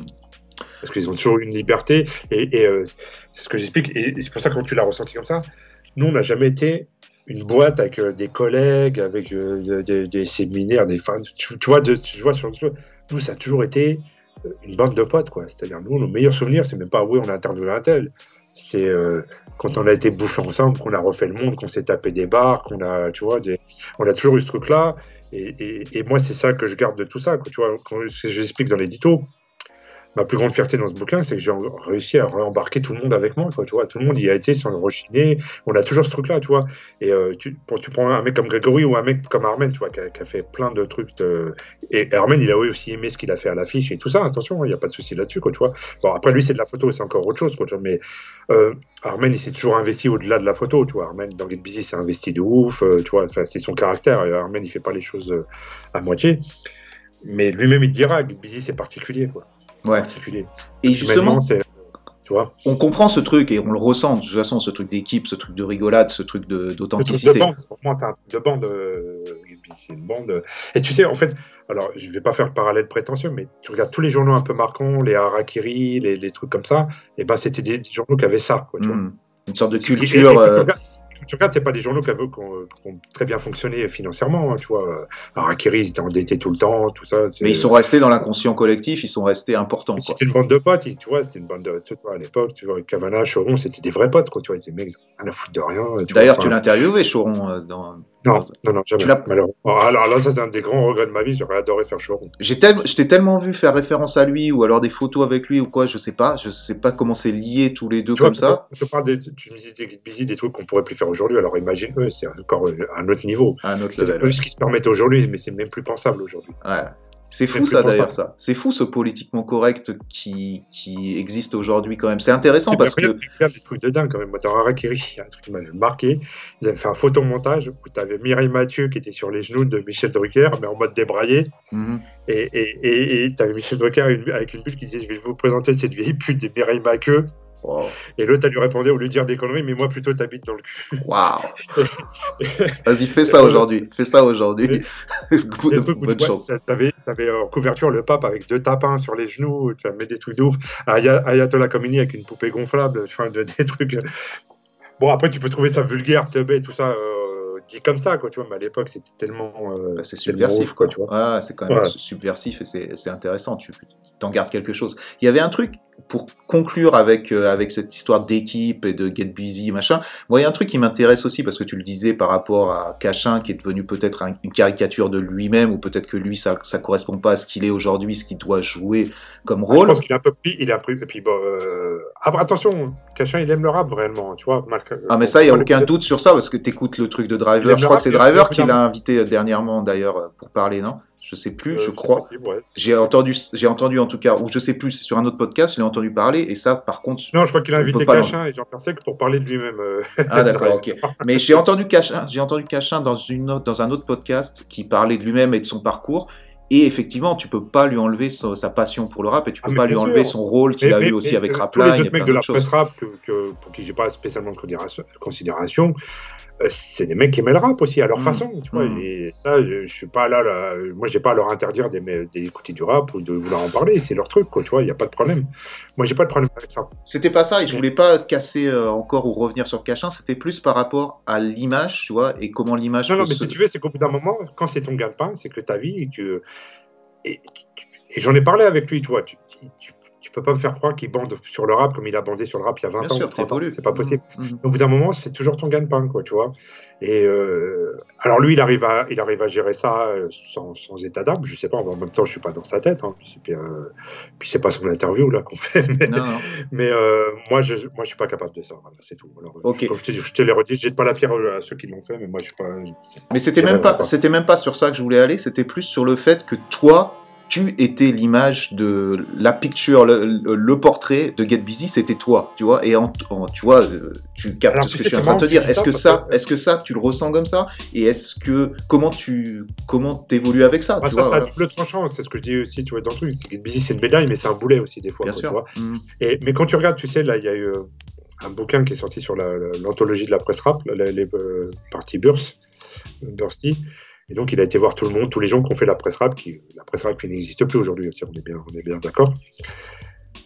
Mais en vérité, moi, j'ai vu des trucs où les mecs sont- te racontent des trucs, euh, t'as l'impression qu'ils ont révolutionné le monde entier. J'ai juste envie de leur dire, mais les mecs, personne ne se souvient de vous aujourd'hui. Et qui c'est qui reste dans ce- tout ce bordel? Cachin et moi, en vérité. Mhm. Tu vois, parce que pourquoi? Parce qu'on a incarné médiatiquement les journaux. Lui, l'affiche, même s'il a fait radical après, on se souvient plus de Cachin pour l'affiche en vérité, quoi, tu vois. Ouais. Et et moi, euh, avec euh, Get Busy ou Authentique, quoi, tu vois, Mm. les autres, moi, quel que soit, euh, peut-être il y a des gens qui préfèrent mille fois radical que Get Busy ou j'en sais rien, c'est leur problème.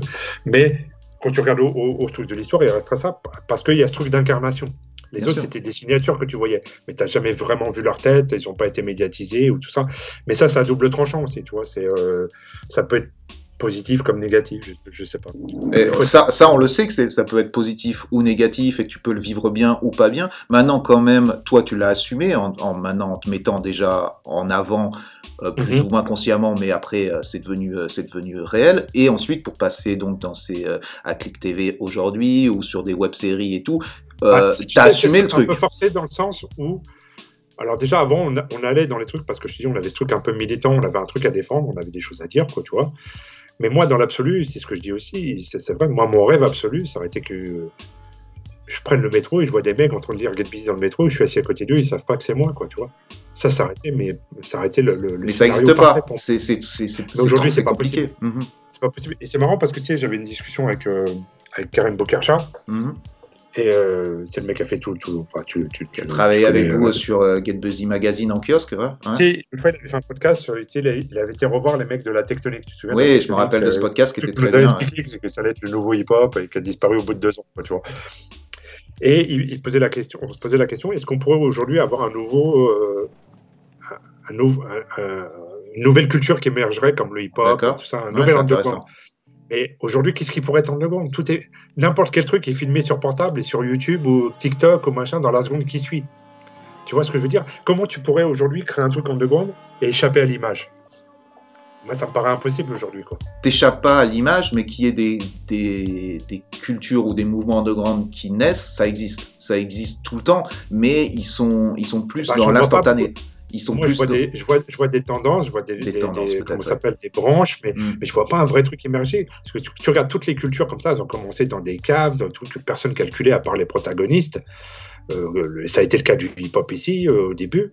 Mais en fait, aujourd'hui, tout est. euh, Toi, tu Comment penses tu que l'explosion, l'explosion médiatique qui est, qui est si facile à faire, instantanée, tue le, tue l'évolution d'une d'un mouvement, le, la, je pense que la naissance d'un mouvement. Parce Mhm. que aujourd'hui, tu sais, pas un truc qui peut macérer et se construire petit à petit dans l'ombre, dans l'underground. Aujourd'hui, j'imagine pas ça possible. Tout, tout va être. euh, si, si ça existe, ça va, ça va être sur les réseaux, ça va être sur, euh, je sur comprends YouTube, ça va être sur. Tu, tu vois ce que je veux dire? Hum, totalement. Et, et je, je vois difficilement ça. Donc aujourd'hui, on est obligé de passer par là. Et comme tu dis, aujourd'hui, bon, la presse papier, elle est morte. Mais tu sais, ça, dé- ça dépasse le phénomène de la presse rap. Même la presse quotidienne, elle est en galère. euh, Ouais. Les gens n'achètent plus de papier, quoi, en vérité. Quoi. Tu vois, les, les gens ne lisent plus de papier, ce que je trouve un peu dramatique d'ailleurs. Mais euh, Mais justement, parce que Et- toi, tu étais dans l'interview longue, tu as toujours été dans ce postulat dont on fait une interview longue, on prend du temps, et tu te retrouves aujourd'hui à se confronter à ce nouveau système de, de consommation de l'information. tu regardes sur Click, euh, on a quand même une heure. Et, et tu vois, et souvent, les gens nous disent c'est trop court, on- il, a- il nous aura fallu plus. Maintenant, on va avoir une heure et demie, ça c'est cool. Hum. Mais par exemple, tu vois, genre, euh, la première fois j'ai montré mes émissions à mon fils, qui a 19 ans, la première chose qu'il a regardé, c'est combien ça dure. Et il m'a dit, Ouah, 58 minutes. Il me dit, mais un ouf. Il me dit, c'est pas, c'est pas un truc, c'est un documentaire. et, et, les gens, aujourd'hui, je crois qu'ils ont calculé, c'est le, temps de concentration des gens, c'est 10, ou 15 minutes, quoi, tu vois. max, max. Là, je crois que tu vas même déjà super loin, quoi. Je pense que c'est plus, euh, c'est beaucoup plus, beaucoup moins élevé que ça. Mais peut-être. Et, c'est marrant aussi parce que moi-même, je, te dis, par exemple, euh, quand je te dis, tu vois, dans l'interview de Laetitia avec le QR code, mhm. mais il faut être activé pour la lire sur ton écran, quoi, tu vois. Il mhm. faut, être un ouf, en vérité. Mais euh, qui va lire ça aujourd'hui? Moi-même, quand je vois des trucs trop longs, moi-même, pour te le dire, quand je vois des trucs trop longs sur Internet, je ne les lis pas en entier. Bien sûr. Et, j'ai honte, en. Enfin, j'ai honte. Non, mais je trouve ça dramatique en vérité. Et tout est fait, tu, tu regardes bien les formats, tu regardes Combini, tout ça, tout est fait pour être super euh, rapide. Mais au final, t'en retiens quoi?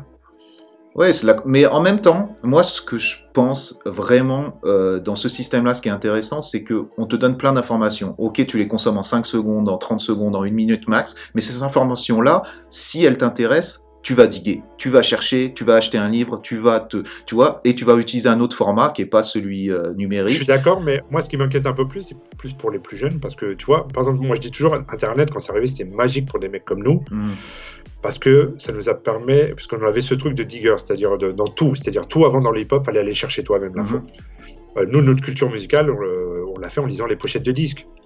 Euh, je te parlais de, Mando, de Bando, de tout, dès qu'on savait que, euh, je veux dire un truc tout con, tu sais, quand ils ont fait le, le, le graphe qui est un peu mythique, là, avec les pitbulls et les os, tu sais, qui étaient vers Porte de la Chapelle, là, tu sais, le Encrombe. Ouais, ouais. Le avec, box, avec Boxer. et tout ça. Mhm. Ouais. Bah, quand on savait que ça, qu'il y avait un mur de trucs, on était prêt à traverser tout Paris pour aller le prendre en photo. Oui, c'était pareil pour tout. C'était pareil pour les pochettes, les machins. Il n'y avait pas les téléphones, il n'y avait pas mm. machin. Donc, bah non, moi, je ne suis pas non plus euh, dans, dans, dans le truc, il faut rester figé dans le passé. Non, aujourd'hui, on a tous des téléphones portables, c'est la vie. C'est comme ça. Tu, tu, tu, ne vas pas contre la, la, marche du temps. Mais Internet, c'est mortel si tu as déjà un peu de culture et tu, tu peux chercher des trucs. Moi, ça m'a permis de retrouver même en son, euh, tu vois, des trucs euh, que j'avais oubliés ou de redécouvrir des trucs au sol, tout ça. Mais maintenant, tu regardes avec les algorithmes et tout ça. Mais si tu n'as pas de culture, et que tu prends ce qu'on te donne, parce que tu sais que tout ça est aussi un peu orienté, tu as les algorithmes. Totalement orienté, totalement. Avant. Et, et, par exemple, tu vois, quand je te parle du, digging sur YouTube, même quand par exemple tu cherchais un truc de soul, de funk ou de rap, bah, ça t'en proposait plein d'autres mhm. que tu connaissais pas ou que tu, tu, vois, que tu redécouvrais. Et je me suis, je, me suis réapprofondi ma culture musicale avec ça. Et aujourd'hui, je vois que les algorithmes de YouTube, ça me propose que des trucs que j'ai déjà cherché, que je connais. Mhm. Ça me propose pratiquement rien de nouveau. Mais ça, c'est à toi, à toi en tant que consommateur. Je comprends ce que tu es en train de me dire et je comprends que pour les jeunes, c'est extrêmement compliqué parce que tu n'as pas les clés pour aller chercher. Mais je pense que c'est. À... Quand tu fais une recherche Google, excuse-moi, je te coupe. Mhm. bah en fait, les premiers, les premiers noms qui arrivent sont sponsorisés. Les gens ont payé pour être en premier, tu vois, mhm. dans, dans, ta page. Et souvent, quand tu restes sur Google, bah, tu vas jamais, chercher, jamais, rarement chercher plus loin que la troisième page. Ouais, et encore. Totalement. Totalement. Mais ça, ça moi, je, euh, euh, je pense que on, c'est vrai qu'on n'est pas obligé de le savoir, mais c'est un peu euh, un truc personnel, une éducation personnelle à faire, tu vois. C'est à toi de te sortir les doigts et d'aller chercher les choses, tu vois ce que je veux dire, pas rester à la surface. on a connu le monde un peu avant ça, quoi, tu vois, hmm. malgré tout. Moi, je, pense que c'est une curiosité intellectuelle. Je pense que tu peux y arriver en tant que jeune et tout, euh, spécialement avec la passion. Tu vois ce que je veux dire? Avec la passion, ça t'amène à aller diguer plus loin que la première page Google. Ça t'amène à aller plus loin que les posts Instagram. Tu vois J'en suis convaincu, honnêtement. Après, c'est curiosité intellectuelle, c'est un effort intellectuel à faire, mais je pense qu'il y a beaucoup de gens qui le font. Mais c'est vrai que le premier seuil, il, est relou, il est relou. Mais mais il faut jouer avec les règles maintenant, quoi. Et, et je pense pas que les jeunes d'aujourd'hui soient moins passionnés ou moins, c'est pas ce que tu as dit, hein, mais qui soient moins intelligents ah, ou qui passent plus moins de temps. voilà, ils sont nés dedans, ils le maîtrisent, tu sais, ils ont. Euh, euh, moi, je vois, je, les, outils d'aujourd'hui, je les manipule pas comme mon, comme mon gosse, quoi, tu vois, c'est autre chose, mhm. c'est naturel pour lui, ça c'est normal, quoi, tu vois. Mhm. Ça c'est normal, il y a déjà un décalage entre nous et nos parents, et, euh, et il y en a entre nous et nos enfants par rapport à ça, quoi, tu vois, mais après c'est la marge du temps, moi, tu dis je veux pas avoir non plus un discours de vieux con par rapport à ça, parce que moi j'aime pas non plus les mecs qui croient qu'on va remettre des Kangols, des Fat et qu'on va retourner au globo et au terrain. Ça c'est mort les gars, faut arrêter quoi, tu vois. Il y en a, il y en a qui le pensent ça. Il y en a qui le pensent ça. Ah, il y a des mecs qui sont encore physiques, attendent le retour du Messi, le retour du vrai hip-hop. Ça fait connerie ça, tu vois, c'est fini.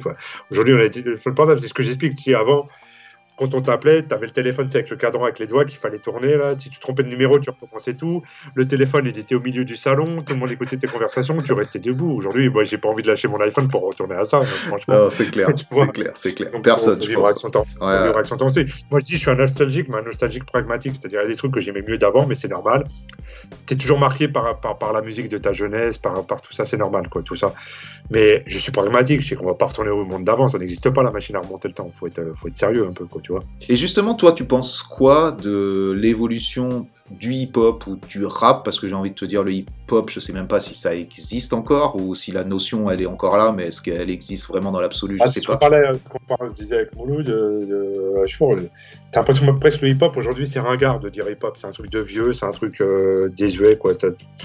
c'est, presque péjoratif des fois, t'as l'impression, quoi, tu vois. Mhm. Mais surtout, je pense que chaque discipline a évolué tellement loin qu'elle s'est, qu'elle s'est mise en indépendante, tu vois ce que je veux dire, et que bon, euh, c'est peut-être le package. Il, Mais tu sais, par exemple, si on prend, parce que bon, réellement le truc qui domine, le truc qui, qui, mène la danse, c'est le rap. Mhm. Mais le rap, il a suivi un, cursus logique, c'est-à-dire qu'il est devenu mainstream. À partir du mainstream, il nous appartient plus à nous totalement. C'est fini ouais, c'est notre truc, c'est notre culture. Ouais, ouais, mais non, ça y est, c'est fini. Aujourd'hui, il est, il, est, dans les mêmes critères que la variette. Alors, on peut chialer sur ça, mais euh, euh, et pourquoi pas pour, euh, Je te parle de l'autre fois de la pop urbaine, qu'est-ce que c'est? C'est la variété d'aujourd'hui, en vérité. Mm-hmm. Et ce que je dis, ce que je dis toujours, tu vois, on peut être critique avec ça, mais on peut, euh, je peux être critique avec le rap en interne, mais je, serai toujours le meilleur avocat du rap euh, par rapport aux gens de l'extérieur, quoi, plus ou moins, ça dépend. Mais euh, faut se rappeler, c'était quoi le, paysage musical français avant le, avant le rap? Rappelle-toi ce qui était numéro 1 top 50, mais des dopes pas possibles, quoi, tu mmh. vois? Aujourd'hui, tu peux, tu peux ne pas aimer ce que les rappeurs racontent, ce qu'on truc, mais euh, je préfère avoir Booba numéro un des ventes que, que viens boire un petit coup à la maison, quoi, tu vois. Oui, c'est vrai, c'est vrai, la comparaison est pas mal, quoi. Faire un remix entre les deux peut être intéressant aussi. Je sûr qu'à l'époque, tu regardes même à l'époque où IAM, tout ça, NTM euh, sont sortis, Solar, euh, tout ce que tu veux, regarde qui était numéro un au top 50, mais t'as envie de te tirer une balle dans la tête, mon pote. Donc là, donc là on est bien, on est dans les, quand même dans une évolution positive de, de comment les gens voilà, consomme la culture et quand même Parce que maintenant, le, rap, il est partout. C'est la musique numéro un d'aujourd'hui. Euh, forcément, il est mainstream aujourd'hui. Euh, tu vois, les rappeurs, ils vont chez Hanouna, ça choque personne, c'est normal presque, tu vois. Et, pourquoi pas Moi, j'ai même pas de problème avec ça, tu vois. Euh, pourquoi À l'époque, on, regarde, c'était quoi qu'elle allait dans les émissions C'est toujours les mêmes. T'avais Sylvie Vartan, Mireille Mathieu, Jean-Jacques Goldman, machin. Bah, à la limite, aujourd'hui, voilà, t'as Booba, t'as Caris, t'as, t'as, t'as Nekfeu, tout ça, et ben voilà, c'est, quelque part, on a gagné. Alors, même si c'est pas nous, la musique de notre génération, c'est pas grave. Ouais, ça a évolué, ça, c'est, ça, c'est, euh, ça a évolué. Mais, euh, mais comme tu le dis, quelque part, on a gagné, ou le, je sais pas qui est le on, mais quelque part, euh, voilà, le rap est là, il est. Il, fait partie de notre culture, il fait partie de la culture de tout le monde, et c'est quand même c'est assez impressionnant quand même. Comment il, en plus il s'est étendu dans toutes les dans tous les domaines le truc qu'on aurait peut-être tout le temps. Tout à l'heure, au début, on parlait du mépris de la presse rock, de tout ça, de tout. Le leitmotiv, c'est ça durera pas. Ouais, ouais. Bah, ah, si, euh, ça a duré et on vous a tous piqué. Et maintenant, maintenant justement, donc es passé du, de la transition, on, a parlé à peu près des, étapes euh, de Get Busy et je pense que les gens vont, pouvoir aussi se plonger un peu dans, dans, ton livre pour pouvoir un peu aller lire toutes les interviews, se replonger un peu dans ce que ça a été, tout ça. Moi, ce qui m'intéresse, c'est cette transition que tu as eue entre bah déjà il y a eu un peu un long, un long moment entre le dernier Get Busy en kiosque, donc avec, euh, qui était plus axé euh, donc musique et société, euh, voilà avec des interviews un peu plus larges, toujours avec cet esprit hip-hop comme tu en parlais. Mais après tu es revenu dans, avec le format donc transition du papier au parler et à la télé ou au moins aux, aux séries web quoi. Comment s'est faite cette transition? Qu'est-ce qui s'est passé pendant ce temps un peu long de... Ah oui, c'est vrai que tu as réalisé le, doc authentique aussi, quoi, entre-temps. Ouais, mais ça c'était la même période que Ouais, c'était la même période. Ouais, c'est vrai, période. Après, il y, a eu, une longue période de traversée du désert, on va dire. D'accord. Après, moi, dans ma vie personnelle, c'était une période vraiment un peu dure pour moi, quoi, tu vois. J'ai vraiment euh, coulé à pic un peu. Mm-hmm. Bon, je me suis relevé, et puis voilà, quoi, tu vois. Après... Euh, euh, et on arrive à ce truc-là. Aujourd'hui, je vais pas refaire un magazine papier, quoi, tu vois. On voulait un truc. Euh, mais tu sais, nous, comment on l'a conçu au début, parce que tu regardes les premières émissions qu'on a fait, en fait, on les a enregistrées à la place, parce qu'on nous mettait un studio à disposition. On en a fait un peu chez Coma aussi. D'accord. Et nous, le format qui nous a toujours plus fait kiffer vers ce qu'on va, nous, c'est la radio en vérité. Je trouve que c'est le, Mm. meilleur, c'est le format un peu. Bah, le podcast, c'est un peu la radio d'aujourd'hui en vérité. Bien sûr. Et, euh, et donc, nous, on a. Arrivé à Click, on a eu des trucs un peu, des contraintes un peu plus professionnelles. C'est-à-dire, tu as des caméras, tu as, un timing, tu vois, c'est bon, il faut être plus carré. Et, et nous, le truc qu'on aime, c'est la radio filmée. Tu vois, Mhm. c'est la radio filmée, c'est ça que là on est le plus truc.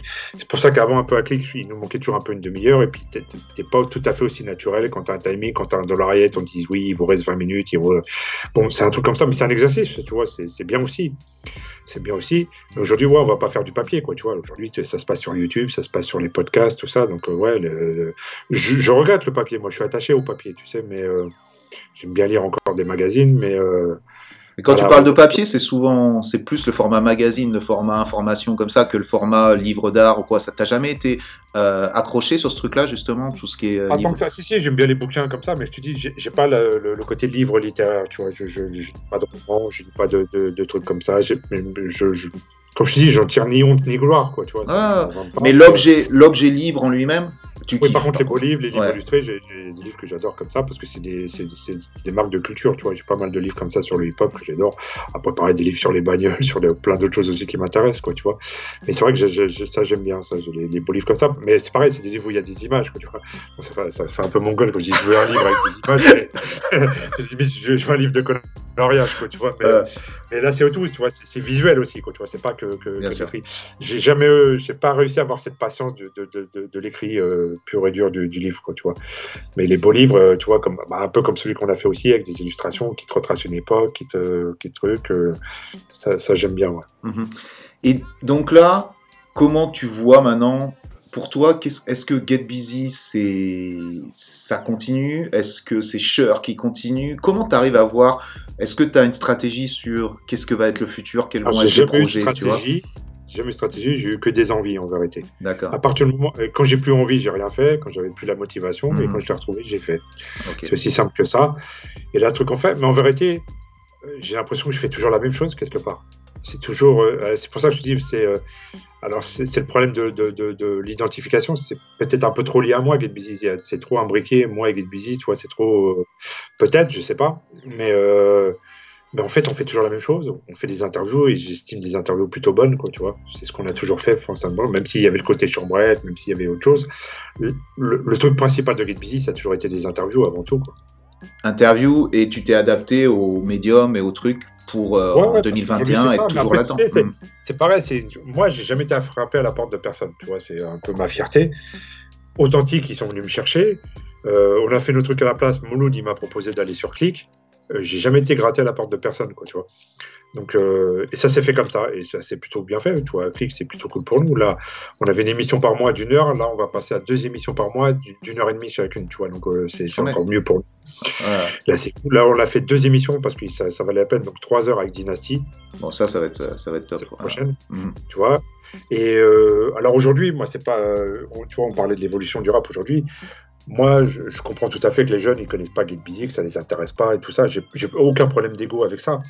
Si tu veux, au début, quand on a fait Click, nous, c'est pareil, on voulait partir dans plein de sujets de société, tout ça. Et puis, euh, eux, ils nous proposaient des trucs, c'était vachement les mecs à l'ancienne, tu vois. Donc, on s'est dit, ouais, donc vous voulez qu'on soit le magazine de vieux qui interviewe que les vieux. Ouais. Donc, ça me saoulait un peu. Mais euh, t'as, t'as un mec de clic, là, Anthony, il m'a dit, mais en même temps, c'est vous les plus légitimes chez nous pour le faire. Et je dis, c'est pas faux, quoi, tu vois. Donc, on l'a fait. Et je me dis, euh, je veux pas faire le côté euh, tonton Cher vous raconte l'histoire du hip-hop, mais il y a un peu de ça quand même, comme tu vois, pour ceux que ça intéresse, on laisse des témoignages, quoi, tu vois, pour, euh, pour euh, que, quelque part, c'est. Je me rends compte, tu vois, parce que j'ai des retours aussi par rapport à mon podcast, mais plus liés au graffiti, où je laisse parler des gens qui n'ont quasiment jamais parlé. Quelque part, on témoigne, c'est un témoignage de notre culture et un truc qui va disparaître. C'est-à-dire que c'est pas, en plus, c'est même pas, c'est pas triste ou c'est pas truc, mais quelque part, il y a une génération qui, qui disparaît petit à petit. Les gens s'en vont Et quand ils s'en vont, il y a beaucoup de choses qui sont juste orales, spécialement dans le graffiti, mais aussi dans, mais aussi dans le, dans le hip-hop, spécialement dans la naissance du hip-hop et tout. Et ce qui est cool, et qui crée les mythes et tout, c'est aussi toutes les histoires qu'il y a autour. C'est pas seulement euh, les apparitions de télé où les mecs sont pas vraiment comme ils sont, c'est pas eux, c'est un produit. Et ce qui est intéressant, c'est ce qu'il y a derrière, c'est les histoires, c'est les mythes, c'est même si c'est des mythos, même si c'est les petites histoires qui font l'épice. C'est les petites histoires qui font la grande histoire. Voilà. C'est exactement ça. Donc c'est super important quand même qu'au bout d'un moment, même si ça paraît un peu scolaire, de les faire parler ces gens-là et d'avoir de l'archivage de toutes ces personnes-là qui parce que c'est notre culture.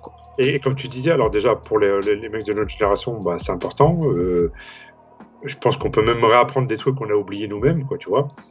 Et effectivement, pour les jeunes qui ont envie de se pencher dessus, bah, ils ont, ils ont, bah, c'est comme si en fait on est en train de leur créer une bibliothèque, tu vois, de, de, de, tout ça, les podcasts, tout ça. Et là, je vois, pareil, il y a plein de bouquins qui sortent, qui témoignent de, même si euh, euh tu as le bouquin de Squat qui est bon, qui est très centré sur lui, mais c'est une histoire quand même, c'est quand même, c'est plein de petites histoires qui te racontent l'histoire du hip-hop en fait, quoi, tu vois.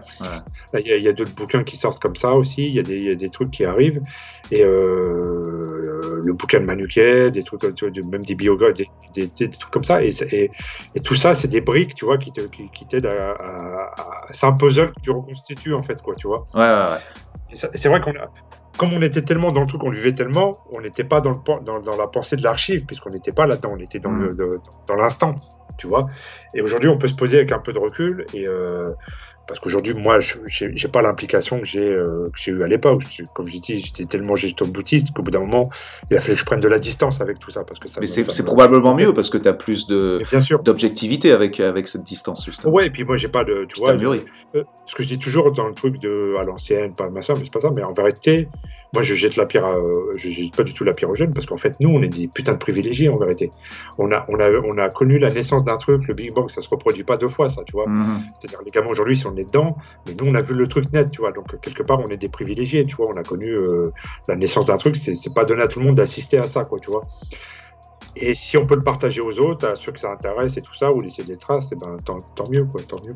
Donc tu assumes ce rôle un peu de passeur euh, quelque part? Ouais, ouais, même si là, on a, on a quand même, là, avec les, vu qu'on va avoir plus d'émissions, on va essayer de, on, va parler d'autres sujets quand même. On va, ça, parce qu'au bout d'un moment, si tu veux, les, euh, les grandes figures du hip-hop, on, on, en a fait déjà beaucoup, pas mal, quoi, tu vois. Je veux pas mm. dire qu'on a fait le tour, mais on, s'en approche, quoi, tu vois. Donc maintenant, moi, j'ai envie d'aller vers autre chose aussi, quoi, tu vois. Toi, par exemple, tu es intéressé, là, actuellement, par des trucs des, des jeunes, des, des, euh, voilà, des choses qui se passent aujourd'hui, parce que tu peux aussi t'enfermer dans cette image de, comme tu le disais, euh, Père Castor, ou je sais pas quoi, qui va, qui va, tu vois ce que je veux dire, qui va raconter les histoires à l'ancienne, et au bout d'un moment. Ouais, mais finalement, ça me dérange pas ça, parce que, en même temps, faut, faut être honnête, euh, oui, j'ai 53 ans, tu vois, je je vais pas c'est vrai qu'aujourd'hui, la plupart des trucs du rap me parlent pas spécialement, quoi, tu vois. Donc, euh, je vais hmm. pas faire non plus. Je déteste aussi le, truc. Hein. Je suis pas dans le truc de oui, euh, euh, c'était mieux avant. Si t'as pas connu ça, tu peux pas parler avec moi. Non, non, je suis pas là-dedans. Mais en même temps, faire du jeunisme à tout prix, genre, je suis toujours dans le coup. Je kiffe les mongoleries d'un mec. non, ça m'intéresse pas non plus. Je peux pas faire ça. Je peux, je peux pas arriver et parler en wesh wesh, machin, à 50 ans. Donc, toujours la même chose, quoi. Rester quand même authentique à qui tu es et rester vrai avec toi pour que, voilà, ah, pour, moi, c'est juste de l'honnêteté en vérité, mm, tu vois. Mm. Je vais pas faire, euh, comme je te dis, c'est pas mon gain de pain, donc j'ai pas besoin de faire semblant de m'intéresser à des trucs qui, qui, objectivement peuvent pas me parler. Tu vois, c'est euh, c'est normal. Mais euh, c'est normal que ça parle à la génération d'aujourd'hui. Ils auront leur truc, ils auront leur, ils auront leur, ils ont leurs journalistes d'aujourd'hui qui sont qui, qui, correspondent à leur époque. Ils ont leur, c'est ce que je dis, tu vois, c'est quand mon fils et moi, on écoute du rap, mais on n'écoute pas le même rap. Mm-hmm. Ce qui est super intéressant, ce qui est super intéressant parce que ça, ça prouve comment le rap s'est élargi et s'est nourri de tout pour euh, à la fin toucher ton fils comme toi. Tu peux avoir un père et un fils qui écoutent du rap et il y en a même certains, c'est même grands-pères et qui sont déjà grands grands-parents, hein, tu vois.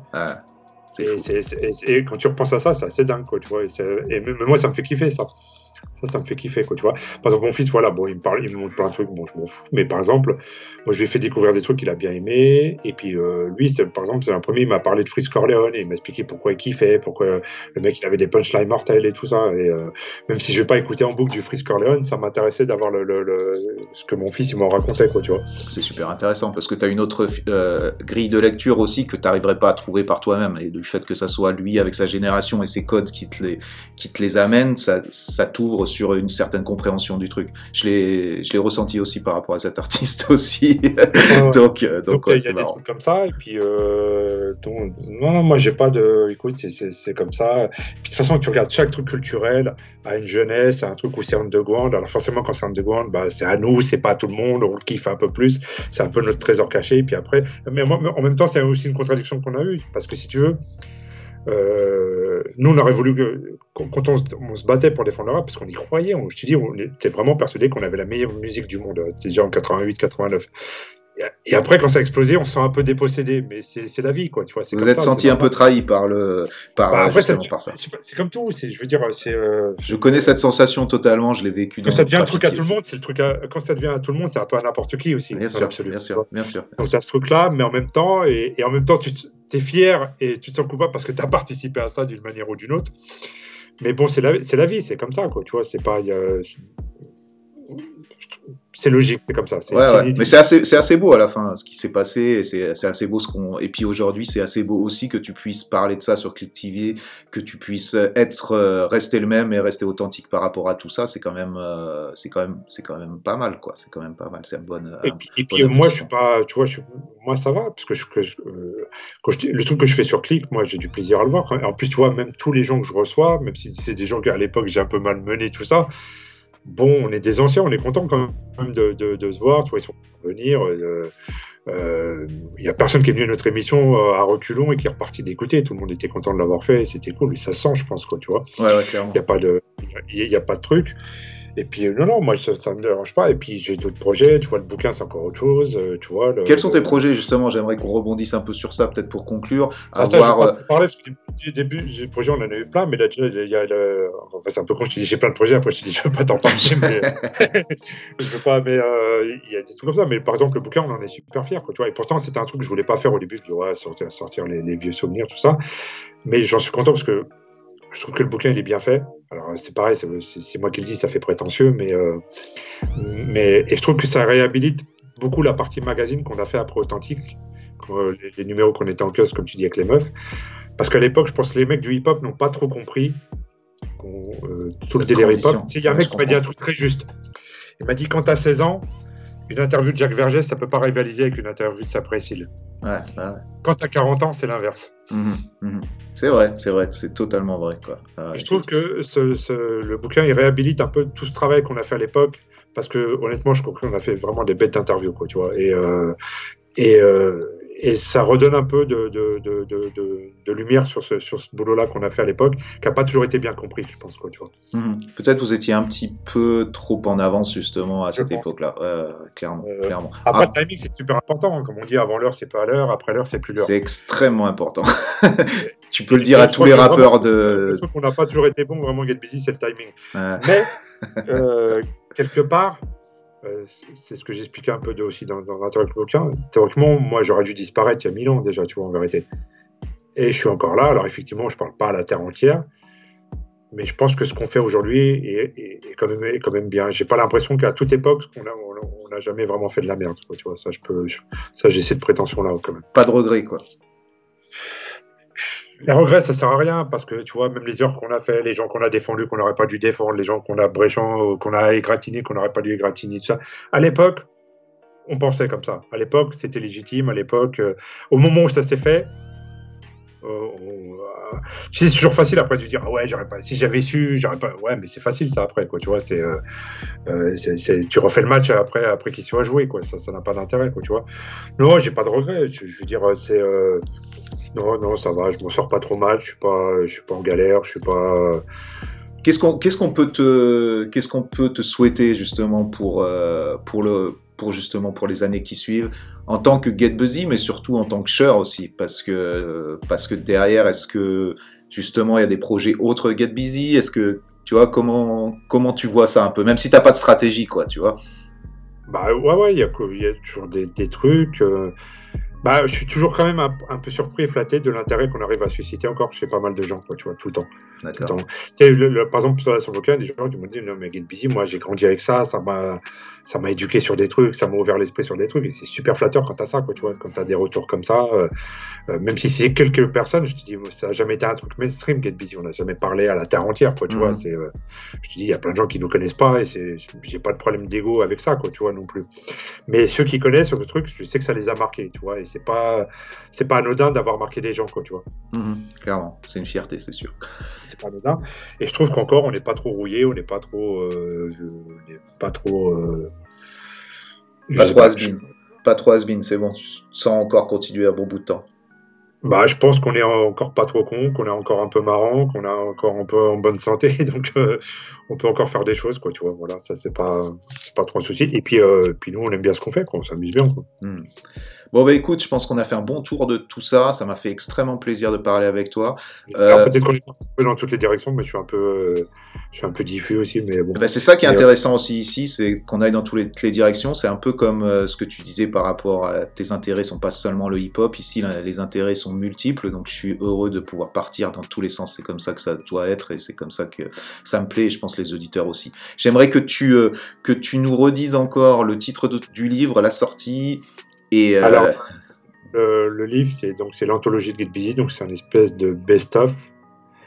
Alors c'est un peu dur parce qu'il y a tellement de trucs qu'on aurait voulu mettre qu'on n'a pas pu mettre, faute de place, faute de trucs, quoi, tu vois mais je trouve que c'est quand même plus, plutôt pas mal. Après, toi, je sais pas quel. Euh, en même temps, toi, t'as pas eu le, livre en physique, tu l'as. Moi, je l'ai lu en, en, PDF. Ça m'a fait, euh, ça m'a fait, euh, ça m'a fait plaisir de me replonger dans les premiers, dans les premières interviews de la première période Get Busy, notamment les trucs ouais Ice Cube ou quoi où vous le charriez avec, avec.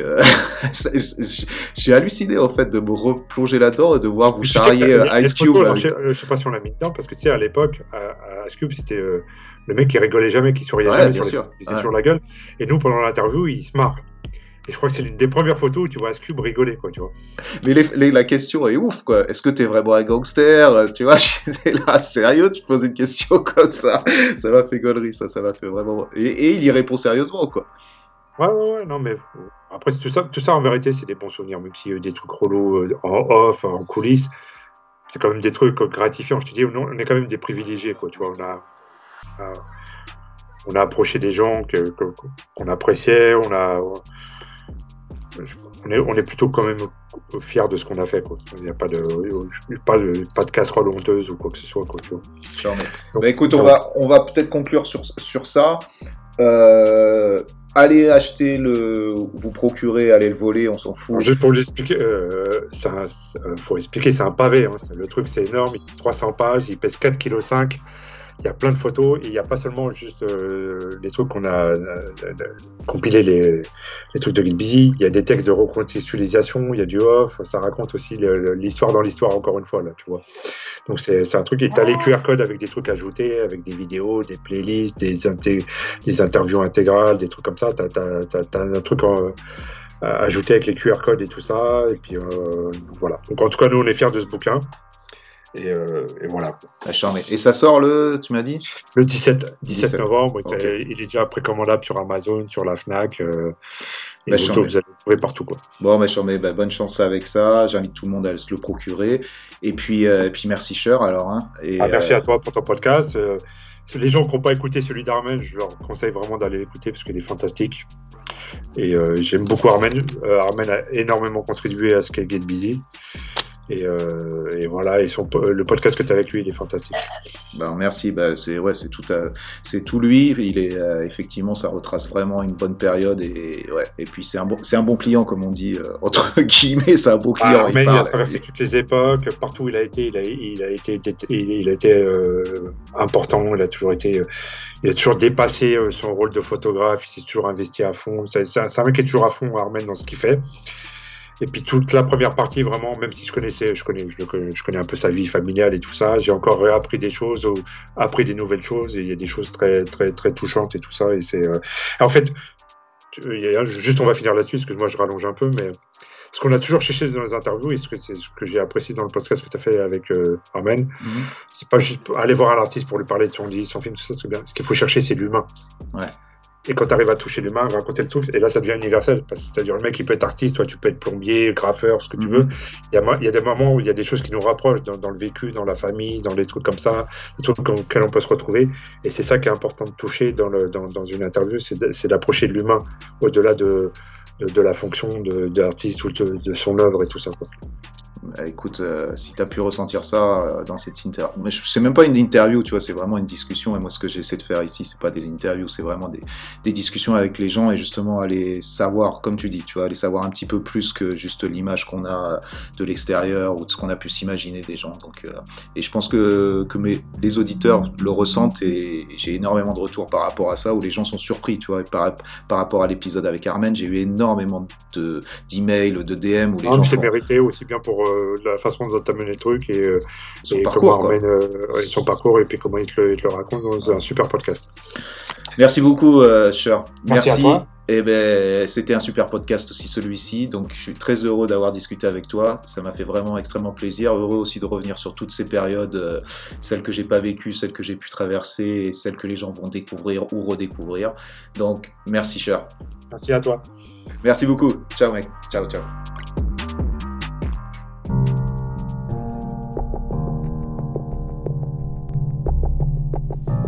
C'était donc Cher, épisode 38, euh, l'anthologie de Get Busy, mais plus que ça, hein, plus euh, aussi son parcours, sa vie, tout ça. Donc plein d'infos, je suis sûr que vous avez kiffé. En tout cas, moi j'ai vraiment bien apprécié cette discussion, encore une fois, comme toujours. Donc l'épisode 39 est dans 15 jours.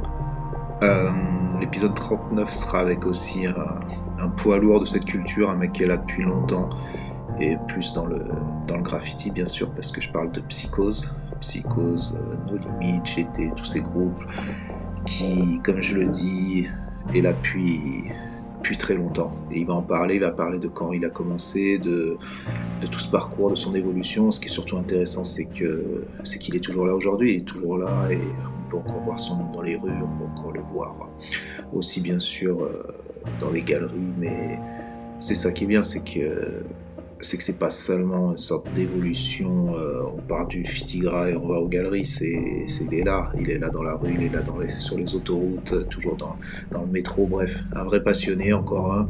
Donc je lui laisse la parole dans 15 jours, épisode 39, Psychose. En attendant, vous pouvez aussi, euh, pour ceux qui aiment un peu euh, les livres, la lecture, ce nouveau projet que j'ai lancé, donc le Fusil Book Club, c'est le deuxième épisode qu'on a, posté dimanche avec Julia Piala qui parle de son livre qui se passe à, Strasbourg-Saint-Denis. Je vous recommande d'aller écouter ça. Donc c'est le Fusil Book Club et c'est une fois par mois. Euh, merci encore à tous pour vos écoutes, toujours plus nombreuses. Merci aux abonnés Patreon. Allez y faire un tour, le lien est dans la bio si vous voulez les épisodes en avance. Et euh, merci encore bien sûr à Sid qui s'occupe euh, des effets sonores. J'ai eu plein de messages pour nous remercier encore de, de comment euh, le son s'était amélioré. Donc je pense que là, on est bien et on essaie de faire encore mieux. Et merci à tous pour vos DM. Continuez à m'envoyer des DM sur Instagram, fusil-du-bas podcast.